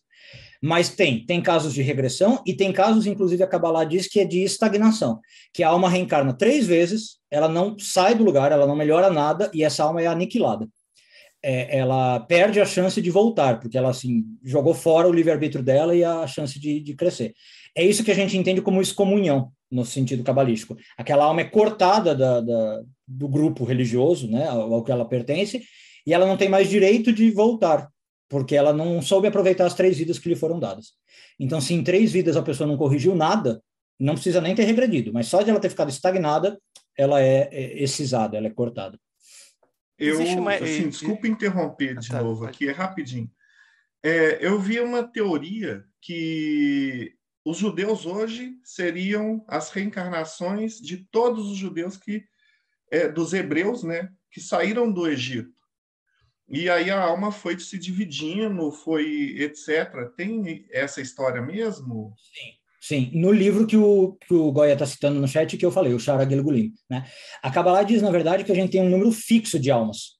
E esse número fixo, ele está voltando uh, desde antes até do Egito, tá? Da Torre de Babel, por exemplo, a geração da Torre de Babel, dilúvio, e a gente está voltando para aprender. A questão é que esse número fixo, e isso às vezes é confuso para as pessoas entenderem, mas esse número fixo ele pode aumentar, porque muita gente fala assim: ah, se é fixo, como é que a população mundial aumenta todo ano, né? Bate recorde. É fixo, mas as almas se dividem na Kabbalah. Então, isso é um pouco diferente do que talvez a teoria espírita kardecista diga, né? Então, a gente tem um número limitado, mas que pode se multiplicar. É, é mais ou menos isso. É, então, vem essa ideia que você está falando, Rodrigo, que na verdade são as mesmas almas reencarnando sempre, às vezes só com subdivisões.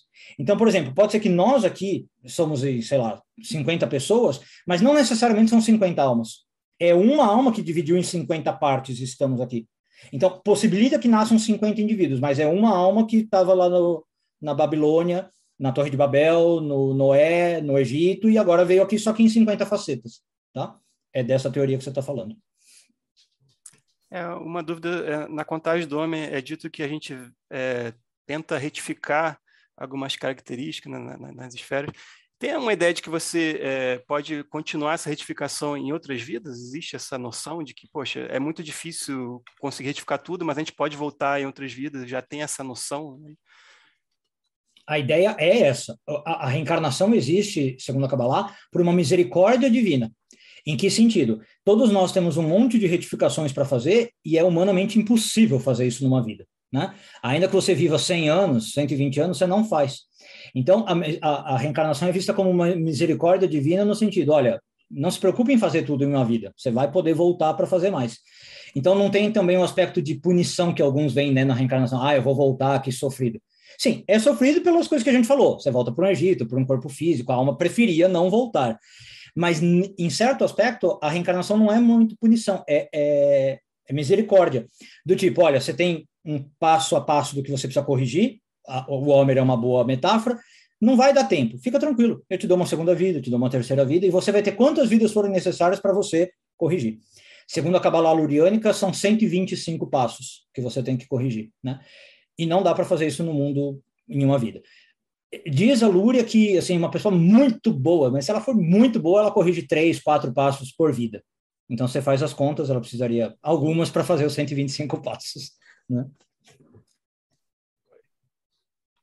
Então, e voltando a esse tema, já que a gente citou aí o Sahar Hagiogulim, né? Então, na realidade, pelo, pelo pouco que eu entendo disso, você a gente vem daquela dispersão, né, do Adão Cadmon, tal, que se dividiu numa miríade de almas, então nós todos somos uma, né, uma purpurina ali que saiu do Adão Cadmon.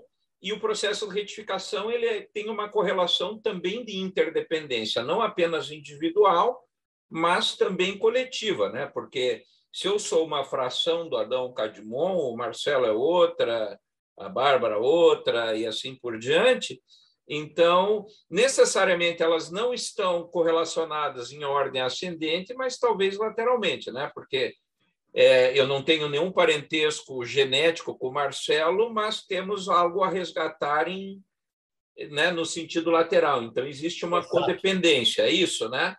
Eu Perfeito. tenho uma independência e uma codependência aí.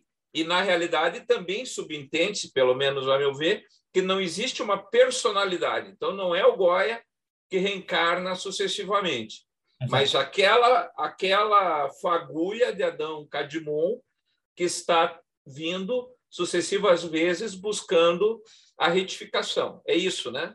Exatamente isso, Goya. Inclusive, uma das metáforas que a gente tem para falar disso é justamente como se fosse um corpo humano.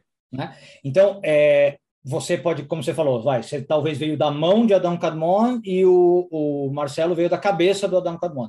Né? No fundo, vocês vieram do mesmo corpo, são partes diferentes do mesmo corpo. Então, essa é a interdependência. Não dá para o corpo inteiro estar saudável enquanto a mão não está saudável. Tudo bem, a cabeça não está sofrendo diretamente se a mão não está saudável, mas percebe que é o mesmo corpo. Né? Então, quando você, Goya, que é da mão, se corrige, o Marcelo, que é da cabeça, sai ganhando como por ser do mesmo corpo. E a humanidade está nessa relação de, de interdependência. Então, o corpo inteiro de Adão foi fragmentado, de Adão Cadmon com o, o, pecado, e nós estamos tentando reconstruir esse corpo. Uma outra metáfora é falar de um vaso, que estilhaça, mesma ideia. Você tem os caquinhos que eu preciso colocar de novo para montar o vaso.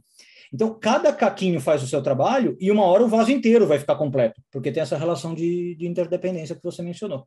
Né?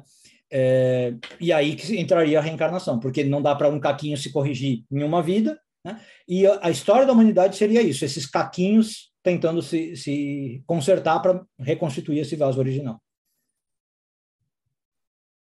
Perfeito. E que, portanto, eu também não posso pensar. Na realidade, as pessoas tendem a dizer, ah, mas então, se não tem, é, como disse, uma penalidade, um karma, né? entre aspas, que nem tem no, no, no kardecismo, ah, então que se ferre tudo, não vou, é. não tenho que tomar. Só que na realidade você está funcionando como um freio, né, do Exato. restante do corpo. E aí você vem para a discussão do bem essencial e do mal essencial. Perfeito. Né? Perfeito. Que na realidade eu estou fazendo bem não porque eu estou querendo uma recompensa, porque também não há uma recompensa, pelo menos que eu entendo dentro da Kabbalah. Não tem um contexto de, ah, você faz, vai fazer o bem, ó, você vai ficar legal na próxima. Isso. Não, não existe uma promessa. Exato. Né? Ou você faz porque você entende que você é parte de um conjunto, ou você só é um canalha qualquer que tá, não está nem aí. Né? Mas não há uma relação de é, penalidade, culpa, expiação ou premiação. Até porque se existe isso, então não existe justiça divina, né? Porque você está jogando com Deus. Exato. Olha, eu fiz o bem, eu doei, eu sou, eu sou bacaninha, né? Cara, não é isso que vai contar. Exatamente. É, é, nesse sentido que eu falei lá atrás que eu acho que as pessoas às vezes entendem mal o que a, a Kabbalah quer dizer sobre bem e mal. Né? Começa esse tipo de maniqueísmo, de começar a falar, ah, é, é, é bem e mal como polaridade, de eu fazer atos bons, fazer atos maus, ser castigado, ser recompensado. Não é isso, não é assim que o mundo funciona. As pessoas estão entendendo bem e mal errado. Né? E o propósito da reencarnação, repito, não é para, ah, eu fiz algo mal, então você vai voltar para ser punido pelo mal, porque você matou na outra vida, agora você vai voltar é, com alguma dificuldade física, por exemplo, com alguma deficiência física. Para acabar lá falando, não é essa a lógica, não é assim que funciona. Você errou, então agora você vai pagar. É, é, é muito mais sublime do que isso, muito mais sutil do que isso. Né? E é muito mais uma, um chamado para responsabilidade, talvez, de você saber qual é a sua missão individual e sua missão frente ao coletivo. Tá? Punição e recompensa é outros 500. É, é, são leis de retorno, são leis de afinidade, é, é, no sentido de o que você planta, o que você colhe, mas não é no sentido de a reencarnação serve para isso. A sua alma está aqui para ser punida, não é bem esse sentido. Perfeito, é, e, e, a última coisa, dentro desse mesmo raciocínio, Aí, eu, uma vez eu escutei na, na, lá na sinagoga, lá em Curitiba, se não me engano, que essa questão do que você tem como indivíduo estaria em Gevurah, e a parte do coletivo em Hesed. É isso? É, eu já ouvi essa, essa teoria. Eu, eu não, não sei se eu compatuo totalmente com ela, mas sim. Porque o, o ele tem uma noção de mais uh, eu comigo mesmo, né? O, meu indivíduo por si só isolado do mundo. E o Hesed, ele tá por ser a própria questão do amor, tem a ver com compartilhar, né? Então, o que, que eu vim fazer para a humanidade? Colaborar com o universo. Então, você poderia entender, sim, como essa Gevurah mais individual e o Hesed como mais coletivo. E aí, a gente já está quase chegando no finalzinho, mas a gente precisa te perguntar agora para fechar. Você estudou Kabbalah, mas também estuda astrologia. Né? Então, eu ia te perguntar, e aí, o que, que você acha que acontece depois que a gente morre? Porque a astrologia ela te dá um toque de por que, que você está fazendo aqui, né? Então você veio de algum lugar e, e tá. Então, por estudar astrologia, você tem que ter essa crença que a gente tem algum ticum para fazer. E aí, depois que morre, você tem todos os ensinamentos cabalísticos. Né? E, e, e, geralmente a gente não tem, né? Os rabinos que a gente pega não estudam cabala, é, é, astrologia. E os astrólogos não estudam cabala. Exato. Aí você foi e estudou as duas, né? E na, na tua opinião, o que, que você acha que acontece depois? Então, eu acho que, que assim, a gente tem esse, esse ticum, como você falou, é para isso que a gente nasce, é isso que o nosso mapa astral mostra, né? Se eu conseguir fazer o meu mapa, ler o meu mapa, entender, é ali que vai estar a minha missão, o que, que eu, eu ticum. Só que, o, qual é a visão da Kabbalah? Que você tem aqueles 125 passos que a gente falou. Então, você vem com um ticum, digamos que é o principal, dentro desses 125, e é isso que o seu mapa vai mostrar. Tá? Qual é o principal? Não impede que você esteja fazendo outros tikunim, o plural, é, secundários. Então, por exemplo, vamos supor, o meu principal tikkun é com dinheiro. Sei lá, aprender a lidar com dinheiro, ganhar dinheiro, não me sentir mal com isso. E tem lá um tikkun na, no mapa cabalístico seria Yesod, ou no, no mapa astral seria Casa 2, tá? Ok, e aí isso é o mais importante para eu fazer nesta vida, nessa encarnação. Mas não quer dizer que eu não vou ter tikkun com relacionamentos amorosos, aprender a me relacionar amorosamente, vou ter ticum com a minha família, vou ter ticum com o trabalho, com outras coisas. Esses não são o, os principais pelos quais eu nasci, tá? Eu posso ir realizando, uh, embora eles não sejam principais. E aí o que acontece? Quando eu morro, fica marcado, registrado, quais foram os ticunim que o Yair fez, do 125. Tá, esse ele fez, esse ele fez, checklist. Bateu a meta, bateu, fez dois, três, tá? Fez o principal dele, que era com dinheiro? Não fez. Então, vai voltar, porque tem que fazer esse ticum que ficou pendente. Né?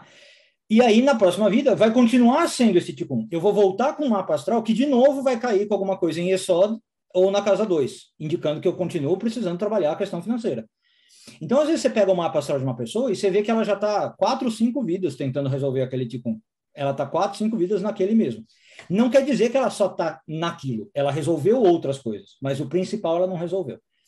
Quando ela resolveu o principal, ela morre, faz a contabilidade. Ó, tal, tal, tal, resolveu com família, resolveu o relacionamento amoroso e resolveu o dinheiro. Ótimo. Então agora nós vamos te dar um novo ticum principal. Na sua próxima encarnação você vai ter um mapa já um pouco diferente, não vai ser mais só de casa 2, e você vai fazer outros secundários também. Até que uma hora você vai fazer o 125. Fantástica. Bom, acho que a gente já está caminhando ali para o final, então vou chamar um por um daqui da roda para a gente fazer considerações finais, perguntas finais e comentários. Então, começando aqui, Rodrigo Celso. Ai, minha cabeça explodiu aqui várias vezes.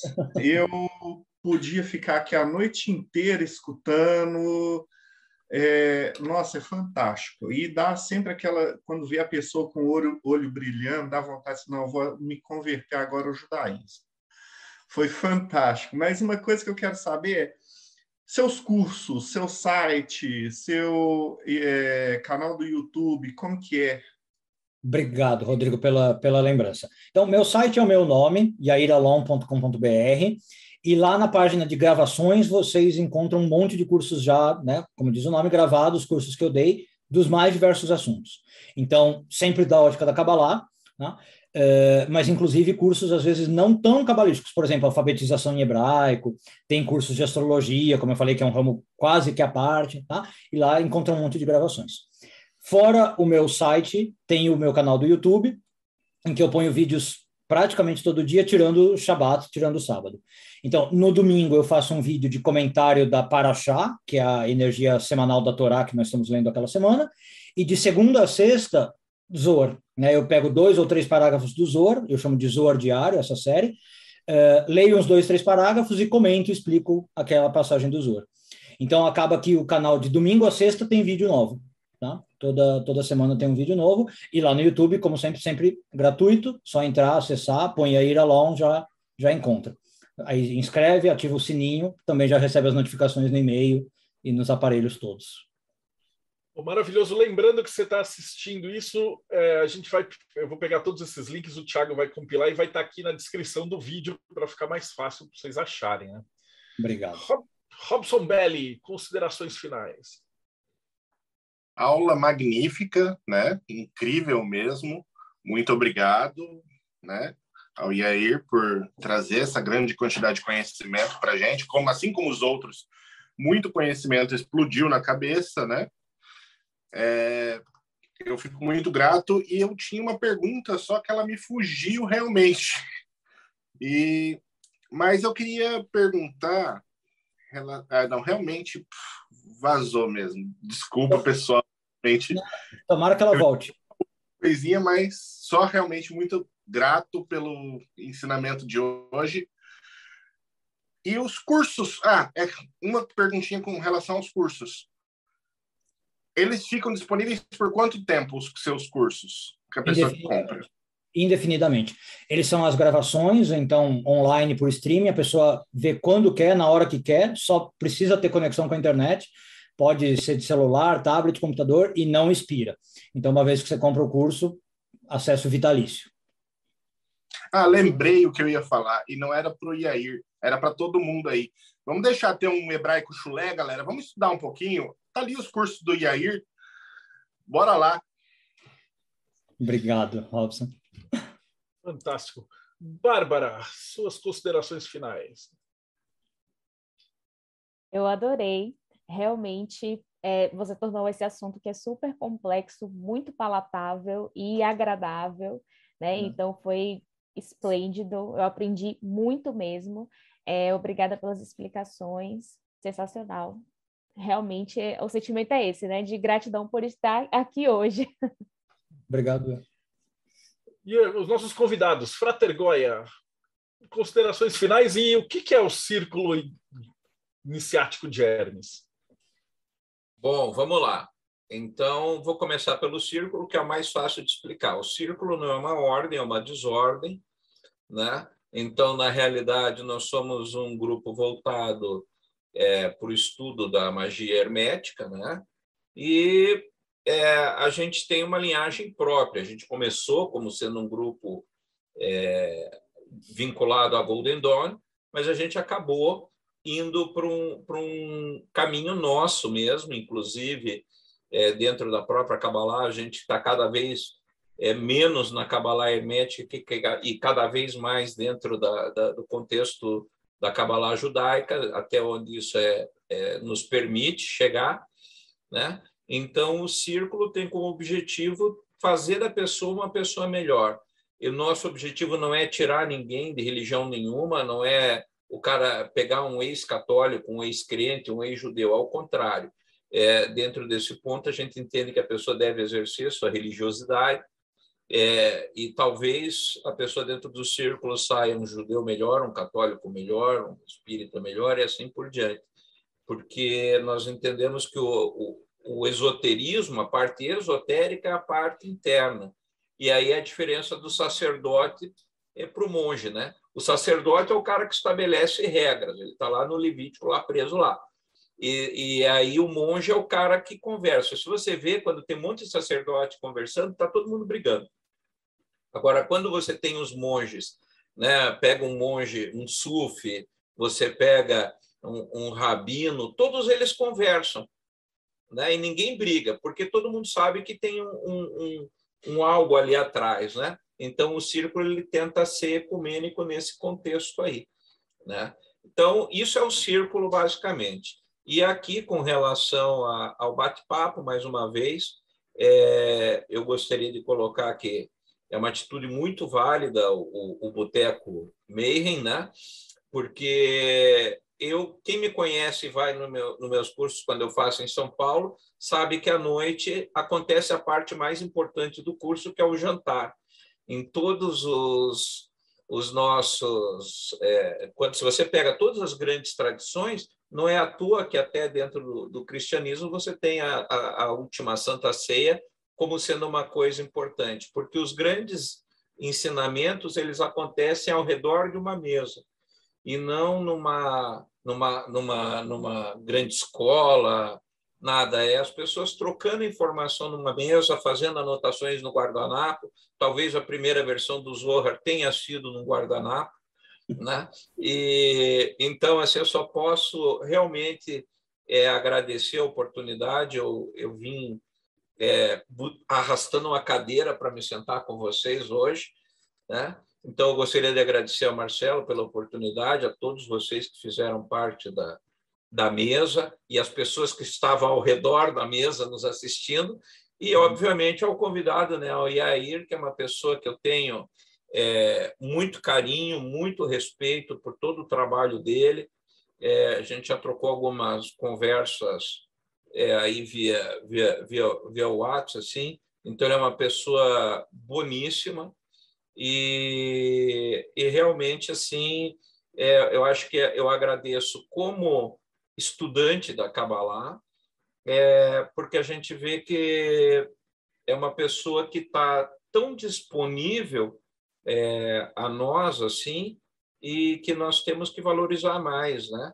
Principalmente naquele contexto que eu sempre bato o martelo. Nós temos aqui no Brasil pessoas de alto calibre que às vezes a gente deixa passar batido em prol de uma pessoa que está falando inglês, de uma pessoa que está falando em outra língua. Ah, porque eu li um autor russo. Cara, ele está na Rússia, ele é perfeito para lá, mas aqui nós temos né, os nossos hermetistas, os nossos rabinos, os nossos. Né, todas as vezes que eu fui na sinagoga lá em Curitiba, é, fui, né, é muito engraçado ver o rabino lá me chamar de Frater Goy, né, porque é, e você vê o respeito que isso transparece né, de, de, ambos os lados. Então, assim, mais uma vez, eu só queria agradecer e deixar isso posto que Kabbalah, gente, não é só a gente fazer paralelos, isso é, muitas vezes acaba sendo mais um cabalismo né, do que Kabbalah realmente. E que quando você entra na, na, no contexto da Kabbalah, se você entra com o respeito necessário, não é com, com o rabino, com o judaísmo, mas é com o conhecimento que a Kabbalah tem. Acho que o Yair colocou isso muito bem no princípio, que é um, é um apanhado né, que vai abrir tua cabeça. Então, se você entrar com a, com a atitude correta, isso vai conectar você com alguma coisa superior. Se você quer entender isso como Deus, perfeito. Se você diz, ah, é, não é eu não acredito em Deus, eu acredito no imposto de renda, beleza. Mas é, a hora que você entrar com a atitude correta, você vai se conectar com, com esse aspecto superior e isso vai ajudar você a achar o caminho no meio das pedras. Por mais que tenha o copyright judeu, que às vezes usa algumas coisas para confundir, mas aquela mão superior vai ajudar você a chegar é, aonde você tem que chegar seja por onde você começou, se você começou pela cabala hermética, pela cabala da revista Capricho, né? mas você vai chegar onde você tem que chegar. Acredite nisso. Então, essa é a minha mensagem final. E, mais uma vez, obrigado, Marcelo. Obrigado a todo mundo aí. Um grande beijo. Fantástico. Rafa Reis, suas considerações finais. Bem, o Raf está aqui o site, é aph.com.br. Eu sou o cara que escreve um blog chamado Texto para Reflexão, que em 2014 teve a sorte de conseguir fazer a contagem do jeito correto, graças ao Marcelo também, e dela resultou 49 poemas que compõem esse livro, 49 noites antes da colheita, um por, um por noite. Queria agradecer demais ao Iaí é, por ser é, mais um guia no deserto para a gente chegar ao Monte Sinai. E eu, eu fiquei impressionado com a quantidade de, de respostas que ele deu, com as quais eu concordo. Eu, eu, achei que eu ia discordar mais, sabe? Mas eu concordei, talvez só com a reencarnação na pedra e no animal. O resto, tá. acho que está bem de acordo, sim. Legal. Obrigado. Maravilha. E cadê? O Thales desligou dele, ele fugiu? Está lá. Não Thales Azevedo, suas considerações finais e o que é que é a Eclésia Babylon?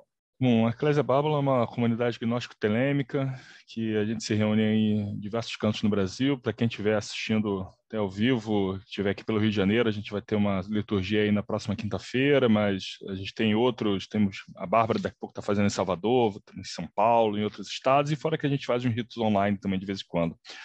É, Rabino, eu só tenho a agradecer, excelente apresentação, fantástico. É, e eu só ia te fazer uma perguntinha, aproveitei, já estava dando olhando no site aqui, inclusive quem não olhou o site já entra para ver. É, que você comentou das, das, aulas, dos cursos, né? Mas também tem o, me desculpa se eu errar a pronúncia, tá? O Macê Raziel, né? Que é, seria um treinamento continuado. Esse treinamento continuado é também os cursos, também é gravado. Como é que funciona, tá, pessoal? Boa. Não, o, o Macer Raziel ele é uma escola de cabala prática, né? Eu foquei mais nisso e eu me inspirei naquelas escolas do tipo uh, Rosa Cruz, é por apostila. Então a pessoa faz a inscrição, paga a mensalidade, recebe a apostila, estuda e quando ela se sente pronta para fazer o exercício, né, o questionário, ela manda, recebe uma nova apostila. Então é um estudo continuado nesse esquema de apostilas, também autodidata, a pessoa faz no ritmo dela. É, e o foco é só em cabala prática, não a gente não aborda muito as teorias da cabala, né? Não é para ficar filosofando sobre cabala, mas para poder aplicar na prática. E aí eu chamei a escola de Macer Raziel, as obras de Raziel, né? Do anjo Raziel. E aí assim surgiu a Macer Raziel. Eu acho que até aproveitando que você comentou, mas para quem entrar no site vai ver, né? Já tem a prova já desde o início, né? Para a é, pessoa realmente pratica, é prática mesmo, né? Desde o início. Já no primeiro nível começa com aqueles exercícios práticos e desde os mais basiquinhos, claro, né? Graduação e aí vai evoluindo para conhecer coisas mais profundas na cabala prática. Perfeito. Rabino, muito obrigado. Muito obrigado mesmo. Obrigado eu. E Tiago Tamosauskas, dos Reinos Sombrios do Morte Súbita, tem cabala judaica no Morte Súbita? Tem, tem sim. Tem bastante coisa de cabala. Tem uma sessão só sobre cabala também. E aí, queria agradecer demais a sua presença aqui. Uh, não só a presença por hoje, mas por todo o conteúdo que você já publicou no seu canal, nas suas traduções. Galera, quem gostou do papo aqui, procura o canal dele no YouTube, assina, assiste o Zorra Diário todo dia, tem a energia semanal. É um banho de cabala que ele dá em quem assiste, que é maravilhoso. É, como, como o Isaías falou, é, você está trazendo luz para as nações aqui para gente. E para quem não gosta de luz, gosta também de um pouquinho de trevas e tons de cinza, aí sim acessa mortesubita.net que, que lá vai ter outras cositas más também. Então, agradecer de coração a sua presença e seus ensinamentos. E uma última pergunta, mas essa é para o Marcelo. O que, que é o Projeto Meir, Marcelo? Então, o Projeto Meir é isso que vocês viram aqui, cara. A gente surgiu basicamente de pessoas que questionam e falam o que é que tem do lado de lá. E aí a gente quer dizer, esse, esse projeto, esse programa que você está assistindo agora é um resultado de, sei lá, de quatro, cinco anos que a gente está desenvolvendo. Mas a ideia sempre foi trazer né, budistas, cabalistas, é, satanistas, católicos, o que você imaginar, telemita, todas as vertentes para mostrar todas essas visões. Né? Eu acho que a gente sempre teve muito dessa, dessa curiosidade. E a gente mantém né, um grupo do Telegram, vários grupos do, do, do Face, e principalmente agora, nesse estado, depois da pandemia, a gente está focando muito na revista do hermetismo, né? Porque muita gente, né, a gente viu até o, o Yair falou que estava com dificuldade de produzir, publicar e tal. A gente percebe isso muito da, da galera que vem aqui, né? E às vezes você tem um texto, né? Como o próprio o Thales, o, o Goya, o Rafa escreve, eles falam assim, onde é que está a referência desse texto, né? Aí o cara vai olhar, ah, não, da www.blogspot.net.03, e, e, academicamente isso era muito ruim, né? Então a gente tirou, fez o ISBN e fez uma produção de uma revista e a cada três meses a gente junta material de vários ocultistas diferentes e publica. E aí quem assina esse projeto recebe em casa aí essa revista. E como a gente faz por financiamento coletivo, a nossa ideia agora é ter Quanto mais gente apoia esse projeto, maior o número de páginas que a gente paga. E aí a revista fica maior para todo mundo, né? Eu não sei se o Iair está tá familiarizado com o conceito de financiamento coletivo. Sim, sim. Então, a, a gente trabalha muito com isso, né? Uh, então, quanto mais gente apoiar esse projeto, maior vai ficando a revista, mais gente a gente consegue é, é convidar. Esse programa também ele vira um podcast, então a gente paga a galera que faz a edição para jogar depois e tal. Então, basicamente é isso, é trazer o conhecimento diferente de tudo que você puder imaginar. Então, essa Legal, entrevista fascinado. com, fascinado. Com, essa entrevista com você, Yair, é de 305. Significa é. que aqui nesse canal tem mais 300 caras nessa, nessa qualidade. A gente toma um puta cuidado de curadoria com quem que a gente vai chamar. Mesmo porque que se a gente chamar alguém que não manje, imagina a vergonha que o cara vai passar aqui, né? Exato. Então, é, é, se você gostou aí de, desse programa, então assina o canal e dá uma olhada nas outras entrevistas. Oi, Air, tenho que te agradecer de coração, cara. A gente, como o Thiago falou, a gente adora ver, chamar aquela galera que vive aquilo. Né? Então, tipo, estuda isso. Quando, quando a gente percebe a pessoa, quando, quando ela fala, o olho dela brilha. Né? E ter você aqui foi uma, uma honra para a gente. Espero Legal. poder, hein? Se você não estiver fazendo nada, terça, quinta e sábado à noite, que a gente gravar, faz que nem o Goy, o Raf, aparece aqui que você começa Opa. a fazer pergunta também. Ah, legal. Olha que eu apareço. Obrigado pelo convite, obrigado por me chamar. O orgulho aqui meu e agradeço de verdade, de coração. Então, e para quem acompanhou a gente até agora, então não esquece, assina o canal, vai em todos os lugares, os links estão aqui embaixo. E a gente se vê aí no próximo Bate-Papo Mayhem.